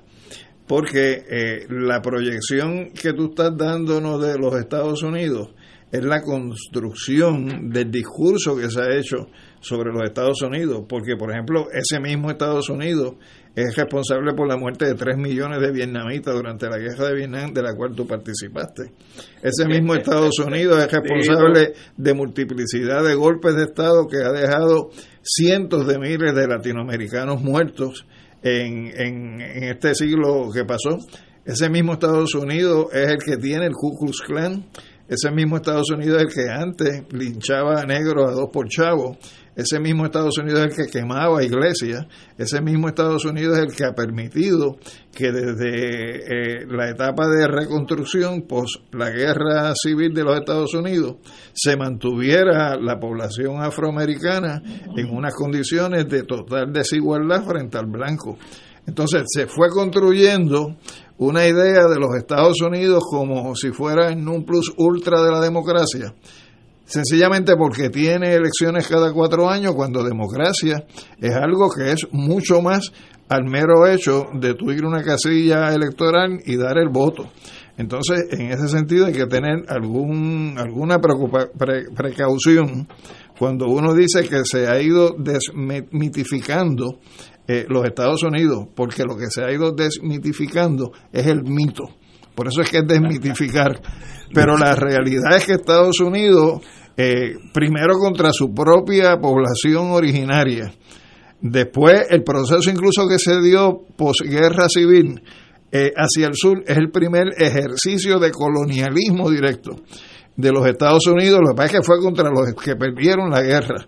Y a eso añade la vocación imperial que se genera eh, y que tiene que ver con la ocupación en 1897 de Hawái, con lo que fue la ocupación de Cuba, Puerto Rico, Filipinas, Juan, después de la guerra hispanoamericana, y añádele a eso, pues lo que ha sido los Estados Unidos en, en su ejercicio de dominación eh, y hegemonía mundial eh, posteriormente en el siglo XX. Así que cuando uno habla de los Estados Unidos, una cosa es la pintura y otra cosa es el motor.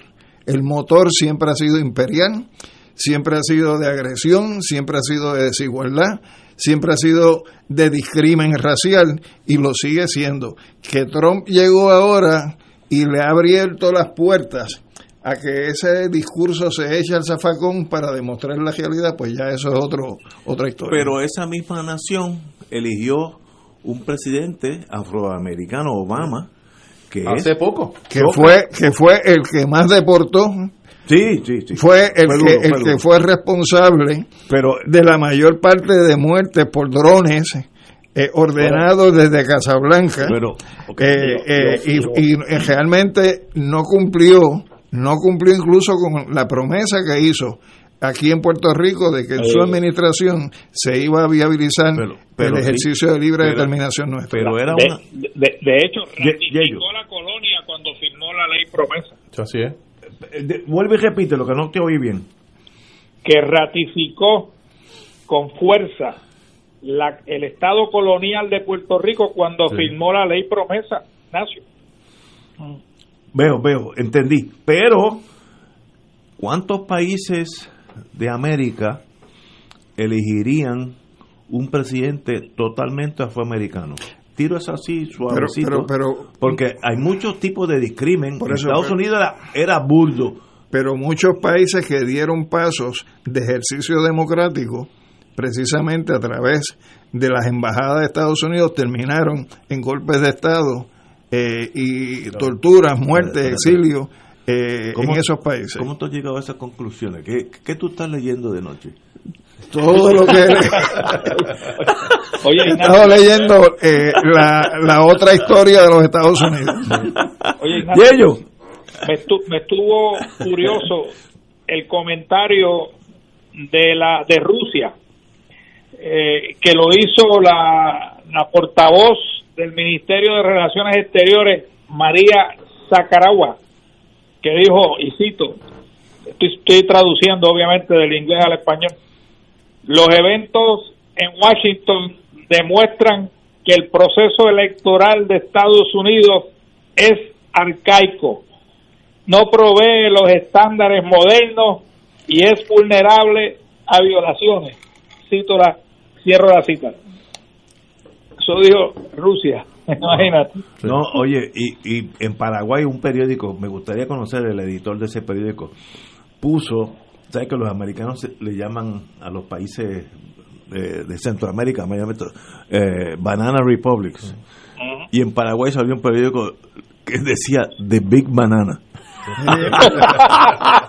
Qué genial, genial, de Big Banana. Es lo mismo, pero bien grande. Y, la realidad. Yo, yo lo leí diciendo de, de, de Banana Empire.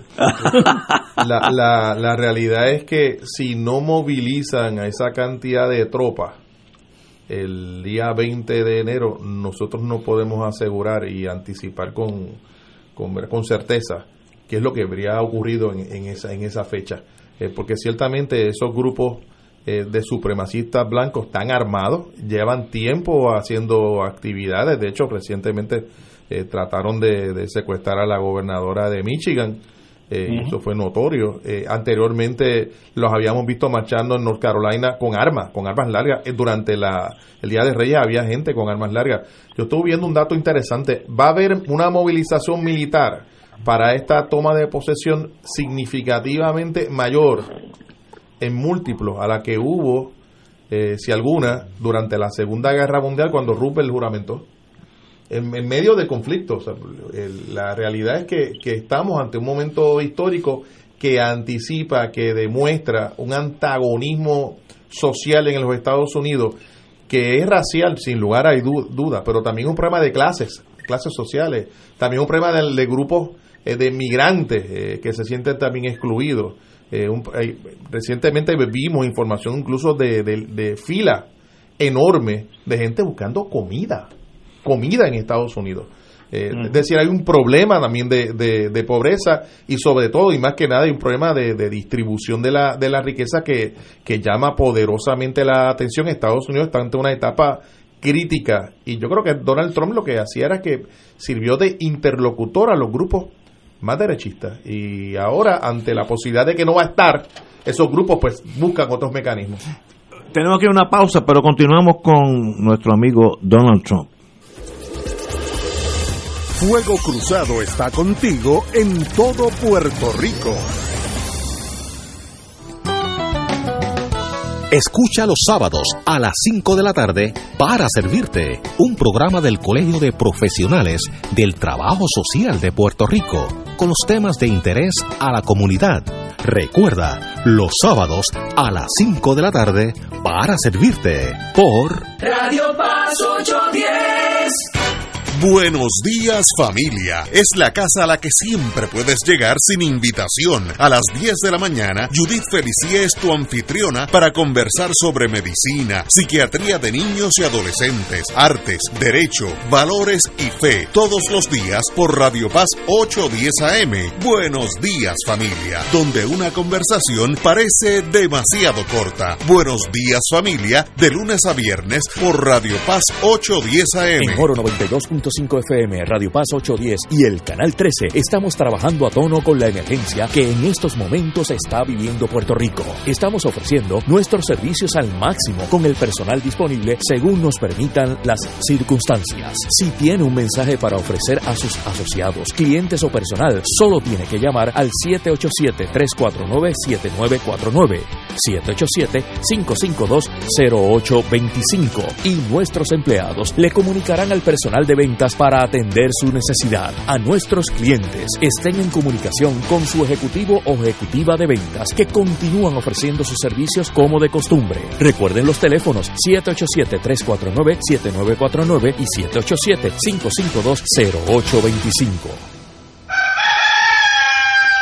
Llegó la hora de reactivar el fervor católico y agradecer las bendiciones divinas. De regreso al santuario en persona para la misa de madrugadores desde las 5 y 30 de la mañana. La convocatoria es para reunirnos implementando todos los protocolos y distanciamiento social que garantice nuestra seguridad y no represente peligro para la salud en las amplias facilidades del Santuario Nacional de Nuestra Señora, Madre de la Divina Providencia en Cupey.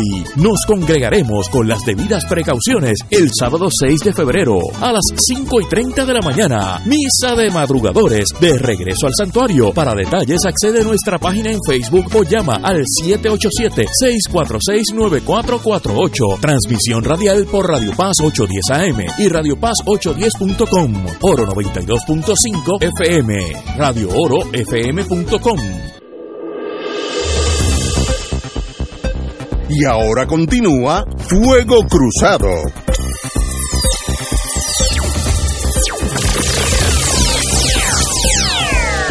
Regresamos, amigos y amigas, a Fuego Cruzado. Está saliendo ya lo peligroso que fue ese golpe el 6 de enero, donde, según el Departamento de Justicia, ya llevan como 80 acusados, eh, pero está saliendo la verdad que era que, la verdad no, o por lo menos está saliendo hechos, que algunos de esos truanes que entraron allí, tenían intenciones de asesinar o soquetar los representantes y los políticos que se encontraran.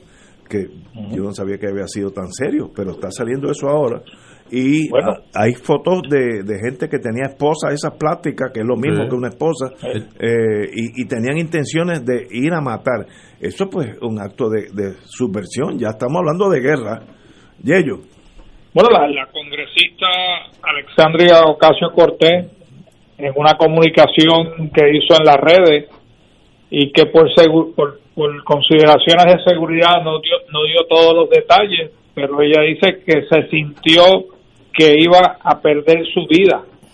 Así que algo tiene que haber sucedido, algo que tuvo, que ella experimentó, que se sentía que podía perder su vida, Ignacio. Así que eh, inclusive está saliendo información al efecto de que el vicepresidente también era uno de los objetivos. Sí, sí, sí, sí, ah. Increíble.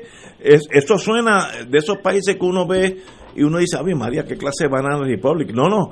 El banana está dentro de Estados Unidos, como dio la, el periódico en Paraguay, The Big Banana.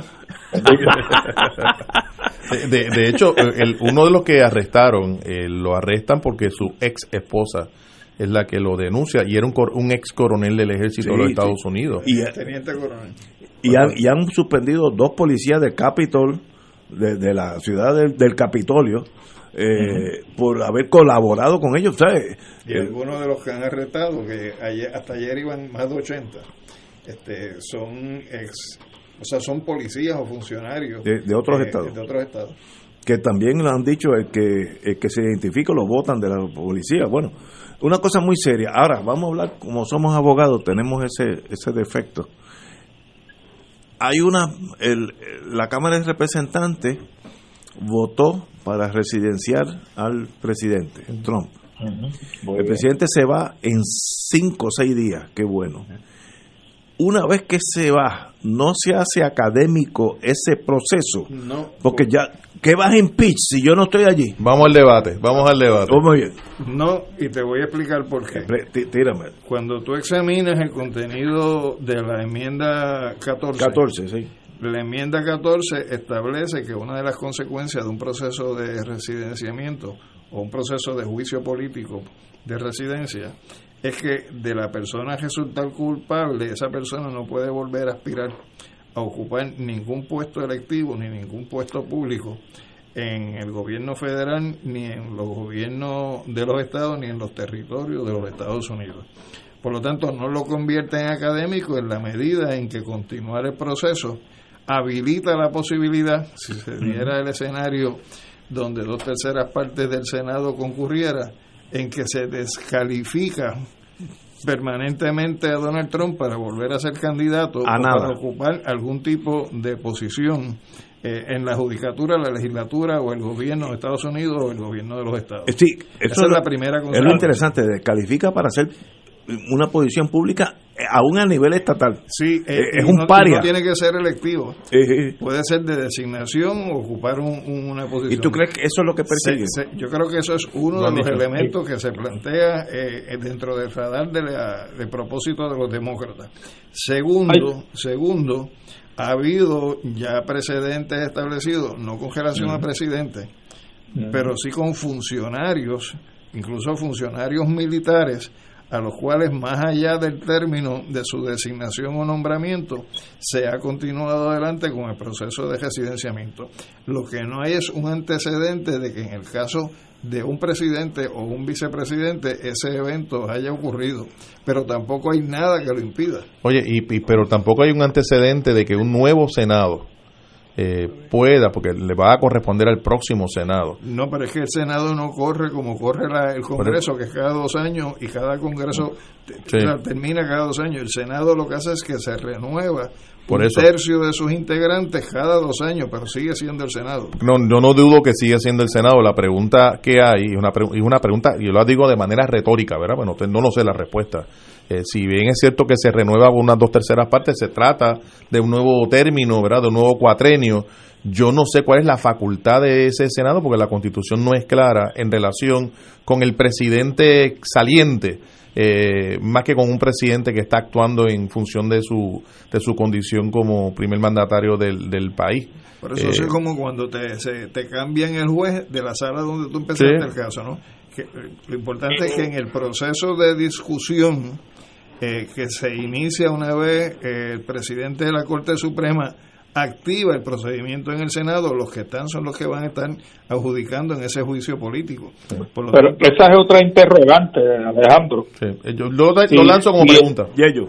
Si el juez presidente es el designado a presidir ese juicio político, porque si no mal recuerdo, la disposición constitucional habla de un presidente en funciones, un sitting president, y no hay mención de un expresidente. Así que eso es otra interrogante. ¿Quién preside el juicio político? No, no, el, el, juicio político se inicia por parte del presidente de la Corte Suprema, pero una vez se inicia, el proceso sigue, porque el, el presidente de la Corte Suprema no abandona sus funciones en la Corte Suprema para, para irse a un proceso de juicio político que tú no sabes qué tiempo tome.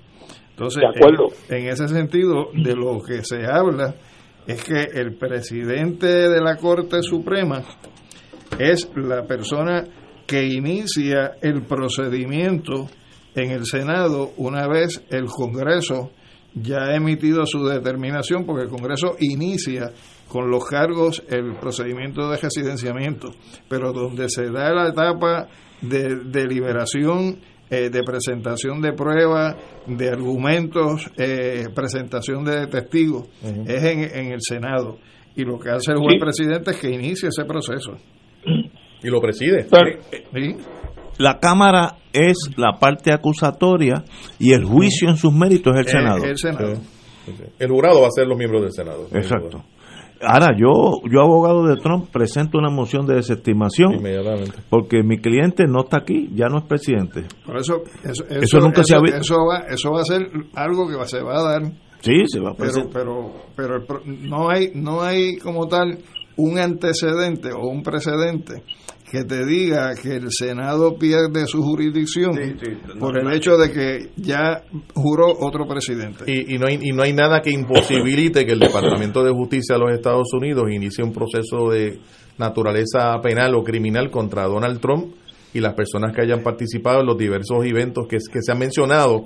Mencionamos el asunto de, Georgia, eh, la, la intervención que hubo para buscar los votos que le hacía falta para, para ganar el Estado el asunto de la incitación a la rebelión que hubo en Washington, los problemas contributivos que tiene Nueva York, es decir, hay varios flancos eh, de investigativos que ciertamente pudieran significar la, la presentación de acusaciones criminales en el plano federal y en el plano estatal contra Donald Trump. Y todo eso se podría complicar si él emite un perdón hacia su persona. No, que lo va a hacer tú cuenta con yo no sé si es si es jurídicamente correcto pero que lo va a hacer lo va a hacer. A su familia a sus hijos nietos nacidos y nietos por nacer. Vélatelo porque estamos brigando con una persona de mente cuenta con eso.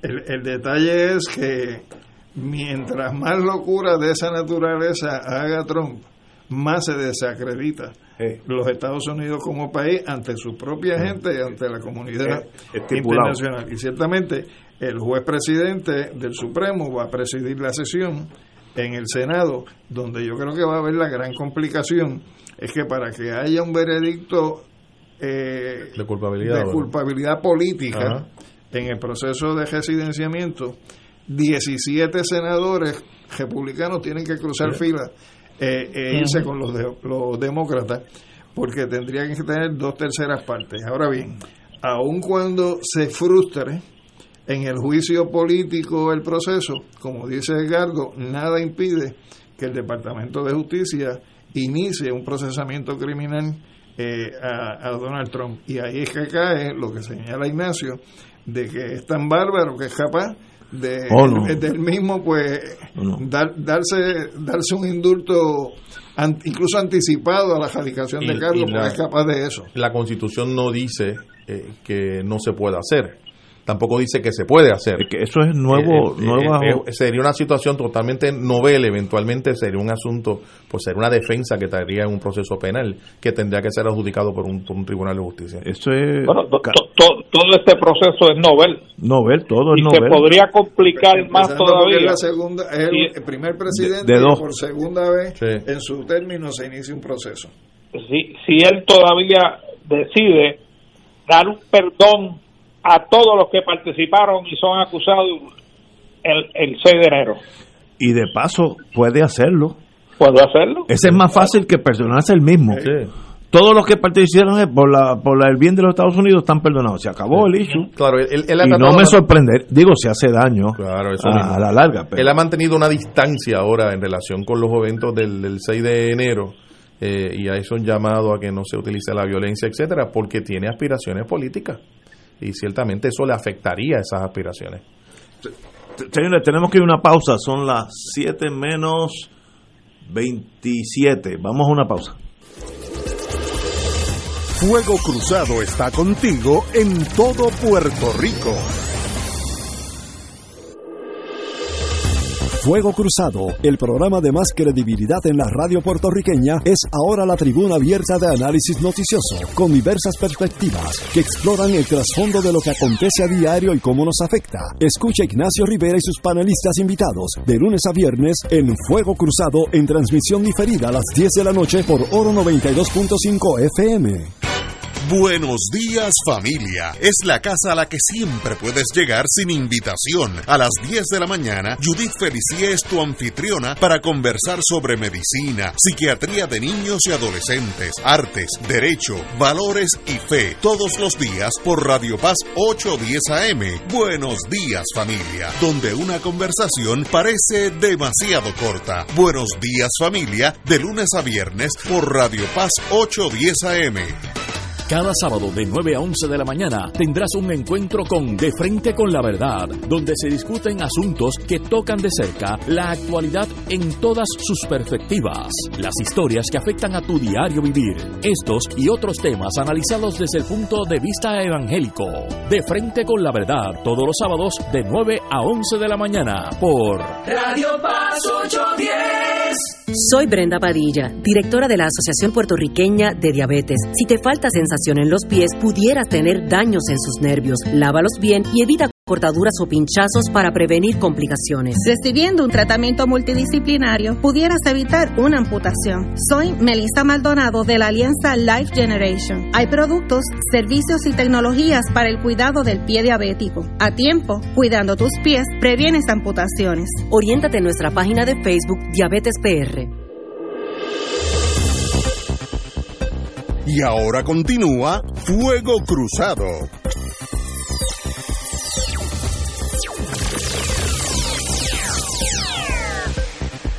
Regresamos, Boys and Girls de Fuego Cruzado. Eh, estoy leyendo de Reuters, una eh, compañía europea de noticias muy seria, que dice que ya se ha aprobado por los ah, fiscales federales de justicia, que dicen que, eh, que han, han encontrado pruebas que esta, esta mole de gente del 6 de, de enero llevaban la intención de capture and assassinate elected, elected officials, capturar y asesinar eh, eh, políticos electos. Eh, y presentan el caso de Jacob Chansley, el que entró allí con los con el sombrero de con dos cuernos, etcétera. De los búfalos mojados. Que era eh, que era la, su misión era ir al buscar al vicepresidente Mike Pence en, en, en the chamber of the Senate y asesinando.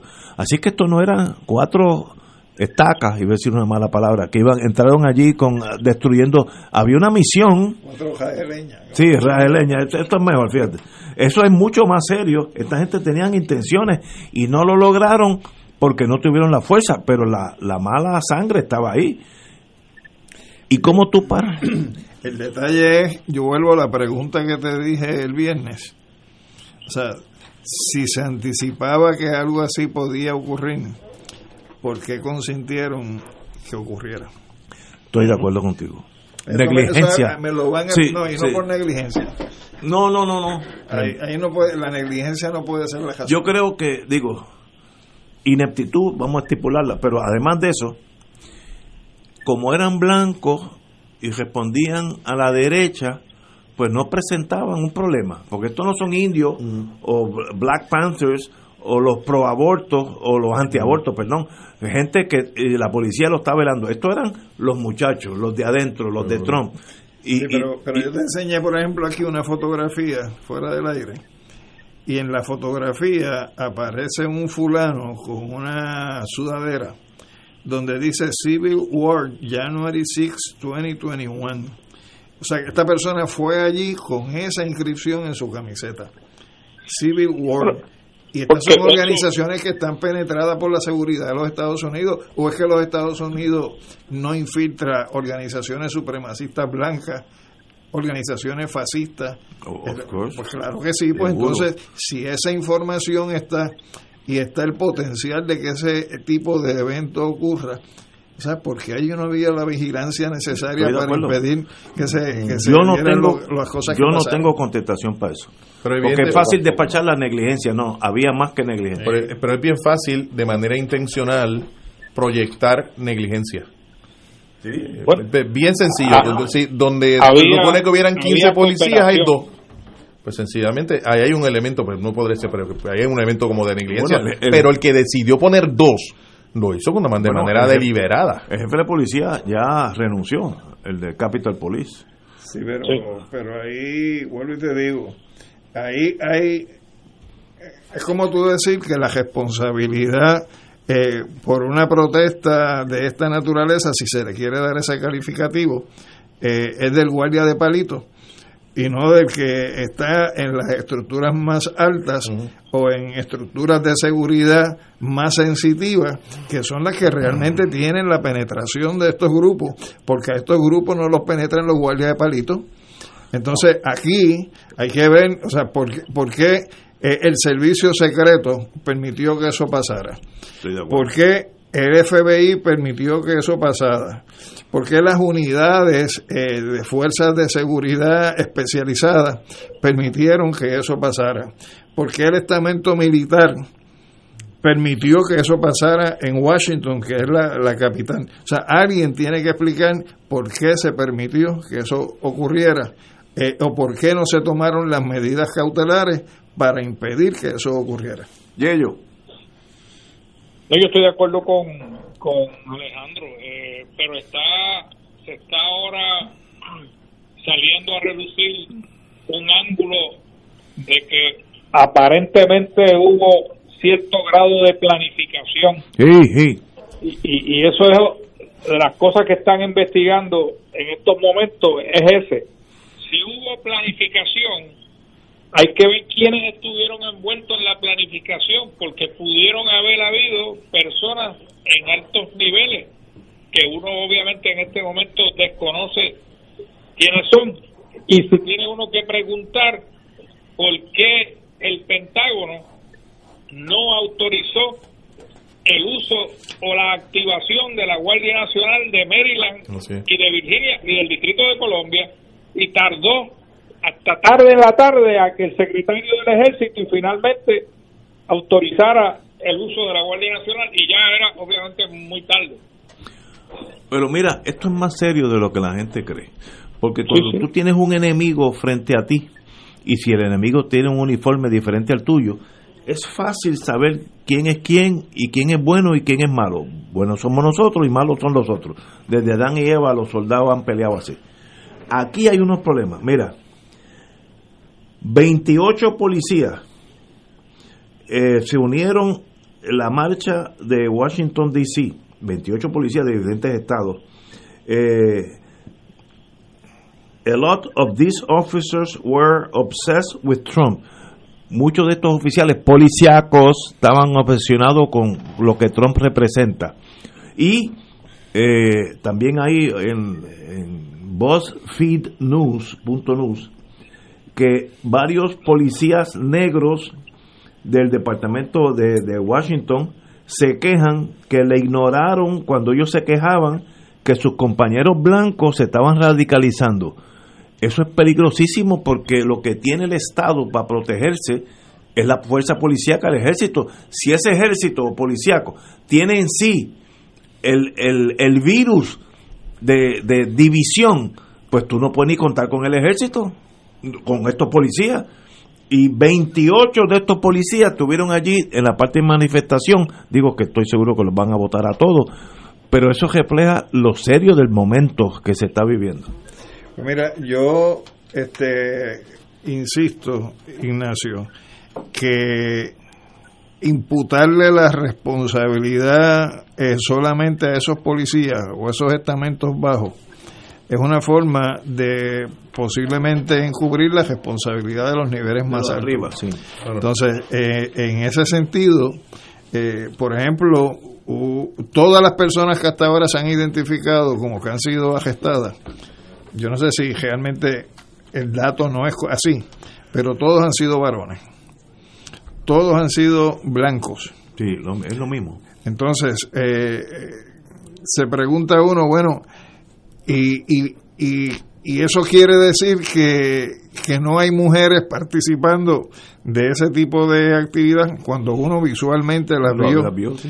este, una, de las muertas. Eh, la, muerta era la, muerta, era una persona con 15 años de servicio, dos movilizaciones.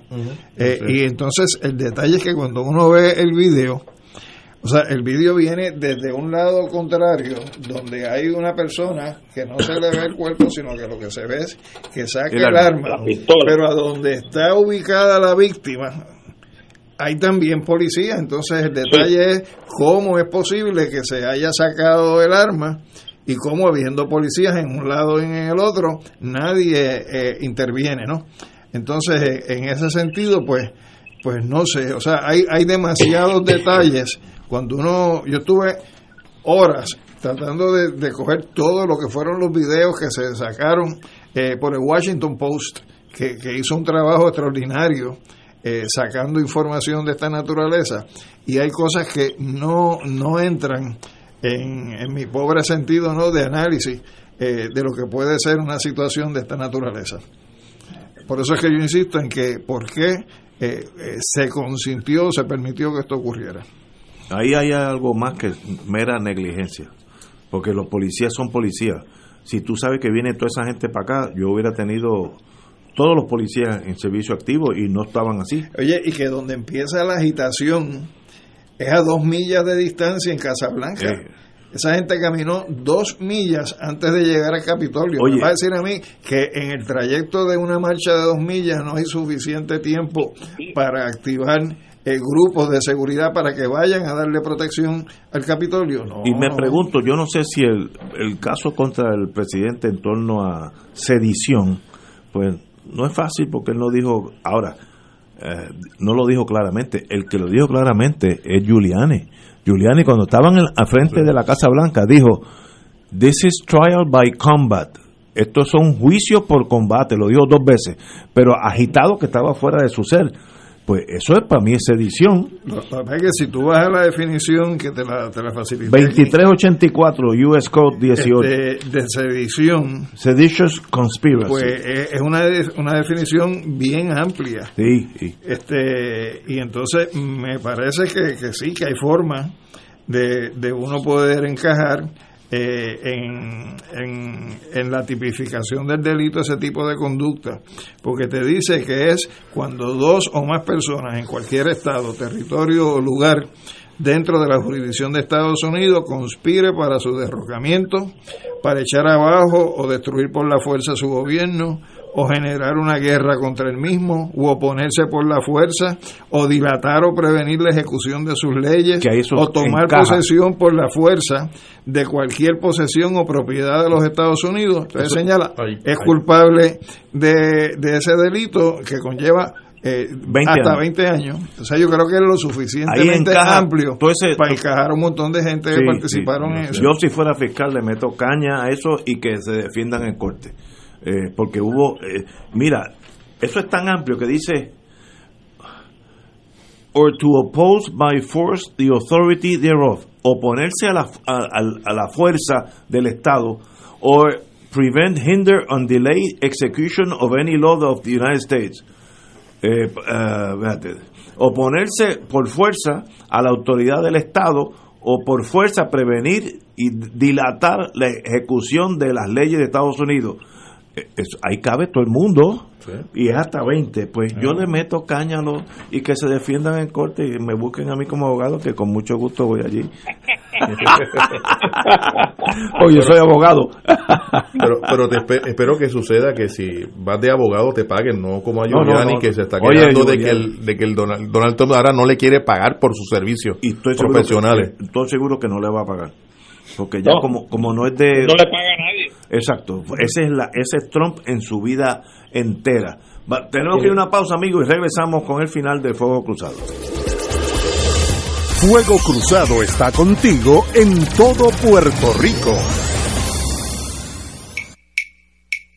De todo un poco, con Manolo Almeida, el más ameno en tus mañanas por Radio Paz 810 AM, de martes a viernes a las 9 de la mañana. Notas positivas, salud, ambiente, negocios y entretenimiento.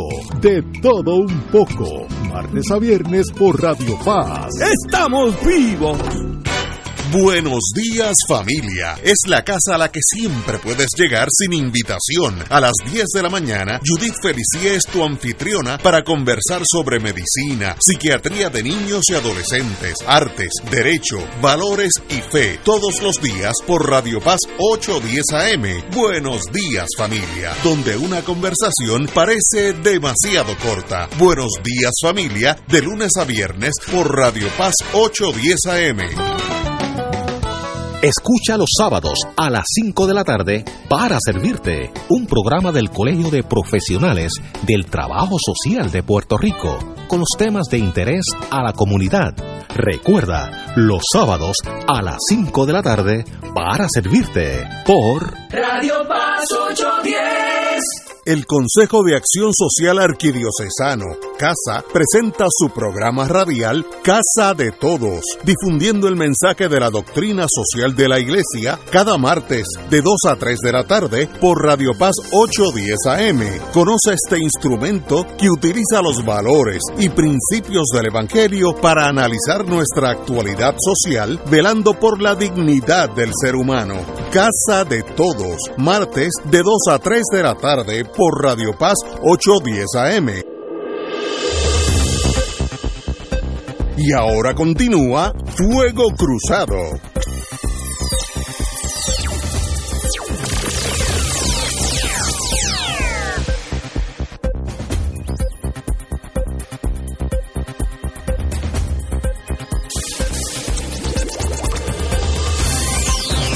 Oye, lo bueno de este programa es que hay gente, mucha gente inteligente y leído. Yo dije al principio del programa que en la Guerra Fría los rusos y los americanos se reunían dos o tres veces en semana allá en Ginebra, en un hotel que tenía un cuarto ya reservado. El hotel es Bellevue Palace. Los, los espías todavía están activos, los muchachos saben. Así que al compañero, ese hombre está on duty todavía. Bellevue Palace. Todavía está con, con, el sombrero de ala ancha y, la ropa oscura. Oye, eh, una buena noticia, nos quedan 10 minutos. Crean comisiones para minorías. Yo creo que esto no es no es muy común en Puerto Rico en la época de las tribus, pero José Luis Dalmao ha logrado nombrar personas de los cinco partidos de los otros cuatro, eh, inclusive eh, a Newman, Henry Newman, del Partido Nuevo, dirigir la Comisión de Seguridad Pública y Asuntos del Veterano, que ya, eh, que ya la, atiende.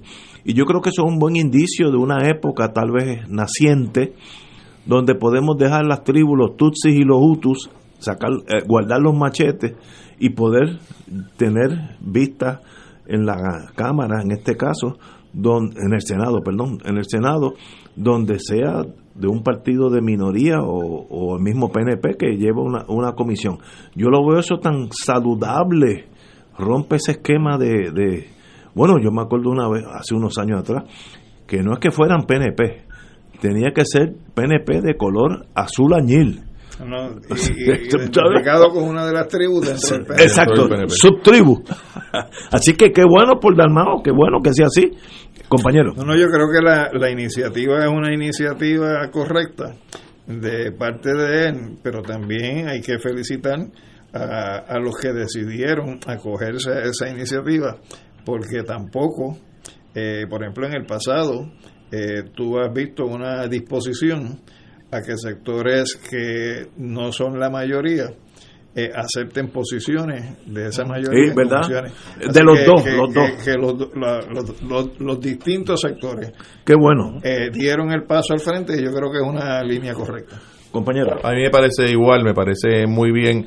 Eh, pienso, por ejemplo, que la, la comisión de estos ilustrativos, una, crear una comisión sobre derechos humanos y, y pedirle a la licenciada Nadirima Rivera la Derechos humanos y asuntos laborales. y laborales que la que la aprecie yo creo que es un gran acierto eh, porque se trata de una materia que ya domina que conoce muy bien eh, lo mismo ocurrió con la eh, senadora eh, María Lourdes Santiago y el tema del, de los niños, niñas de educación especial, porque es un tema que ella maneja, eh, maneja muy, Muy bien. bien, y muy creo, bien. creo, creo, creo que además de distribuir entre las personas, hubo una selección adecuada entre el tópico y lo que la persona eh, manejaba y era el tema de su interés, incluyendo, incluyendo el de, el de Proyecto Dignidad, que yo sé que también ha provocado una, una gran discusión, es porque se trata de un proyecto pues más fundamentado en ideas religiosas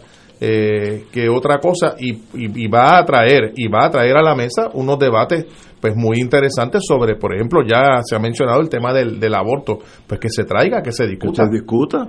Ahora ahora. Eh, Yello yo, mira por un lado quería felicitar a, a José Luis con quien estuve en el Senado del 2001 al 2005 de hecho de la clase del 2000 eh, es la mía es el único que queda de esa de, esa camada de senadores que entraron en el año 2000. Así que lo felicito por esa apertura y reconocimiento de la diversidad que existe política en nuestro país. Pero mi otra lo felicito por un lado y me preocupa otra cosa. Y el deseo de, de hacer lo que él hizo lo que ha hecho es que ha aumentado el número de comisiones en el Senado a 21, 21 comisión. Y eso podría crear eh, un atolladero de proyectos legislativos que no bajen al hemiciclo con la agilidad que a veces se necesita. Y lo otro es el gasto que eso conlleva, el tener 21 comisiones en el Senado. Así que eso es una preocupación y veo posiblemente en el futuro, yo, yo estoy rezando porque no suceda, pero podrían haber algunos conflictos de jurisdicciones entre esas comisiones. Bueno, eh, puede ser que tengamos problemas, pero yo creo que el principio es bueno. de salir de, de las tribus es excelente y que, y que salga el tiro por donde salga, ¿no?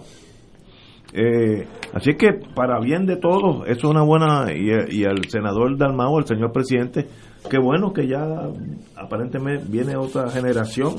Eh, bueno, hablando de jurisdicciones, Boston sostiene la prohibición de los gallos, así que donde manda capitán no manda marinero. Eh, los gallos, que yo, yo estoy de acuerdo con Boston, yo no dejaría que los animales pelearan, ni dejaría que el boxeo existiera, pero esos son mis problemas tal vez emocionales. Pero jurídicamente lo que está envuelto es que en Puerto Rico es parte de la cultura nuestra hispana, Filipinas, Guam, eh, Latinoamérica, el Caribe, las peleas de gallos, parte de nuestra cultura, pero en Estados Unidos, bajo la insistencia del Humane Society, incluyeron la prohibición de gallos a los territorios y ahí pues cayó Puerto Rico. Ahí y, lo que molesta es la imposición colonial, eh, Ignacio. Eso es lo que molesta. No, estoy de acuerdo, pero pero si nos gusta o no nos gusta, tenemos muy, muy poco que decir porque esa ley es una ley norteamericana donde no se permite pelea de gallo, punto, y se acabó. Si está bajo esa bandera, pues no puede haber peleas de gallo. Alejandro. Yo, yo no, o sea, el deporte, si es deporte, o el pasatiempo, si es pasatiempo, como lo discutieron aquí ayer, pues yo nunca he ido a una pelea de gallos.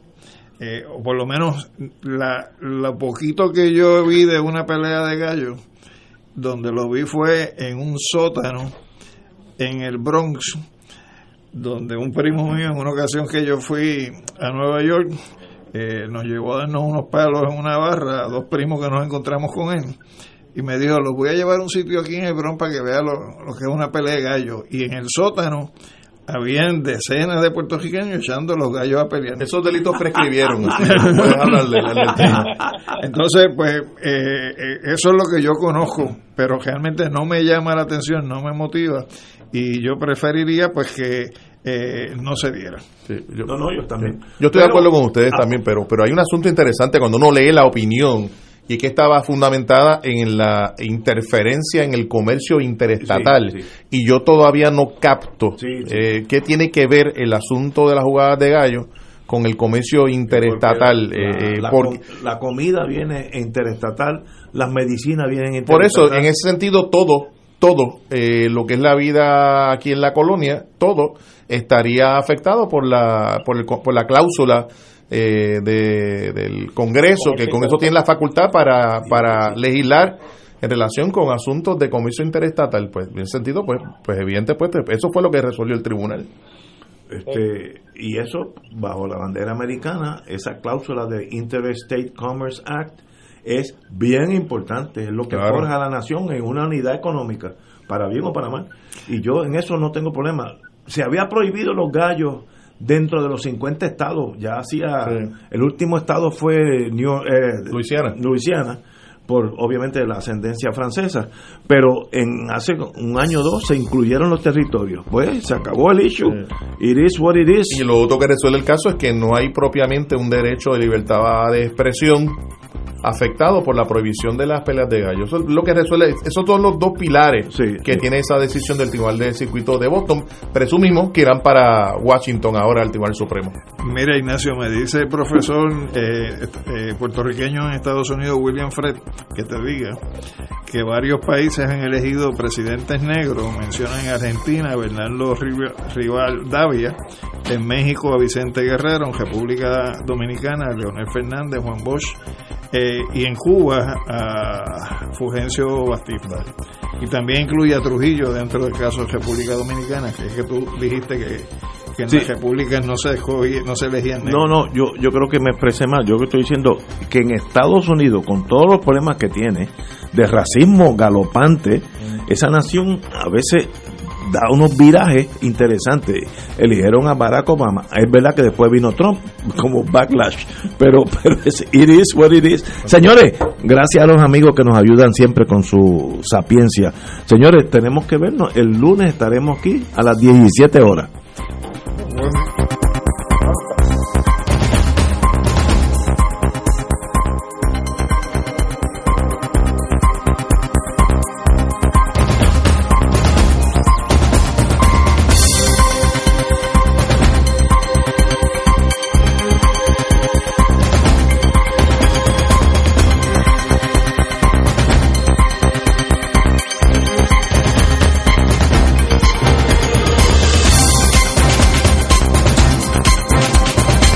Emisora y sus anunciantes no se solidarizan necesariamente con las expresiones vertidas en el programa que acaban de escuchar.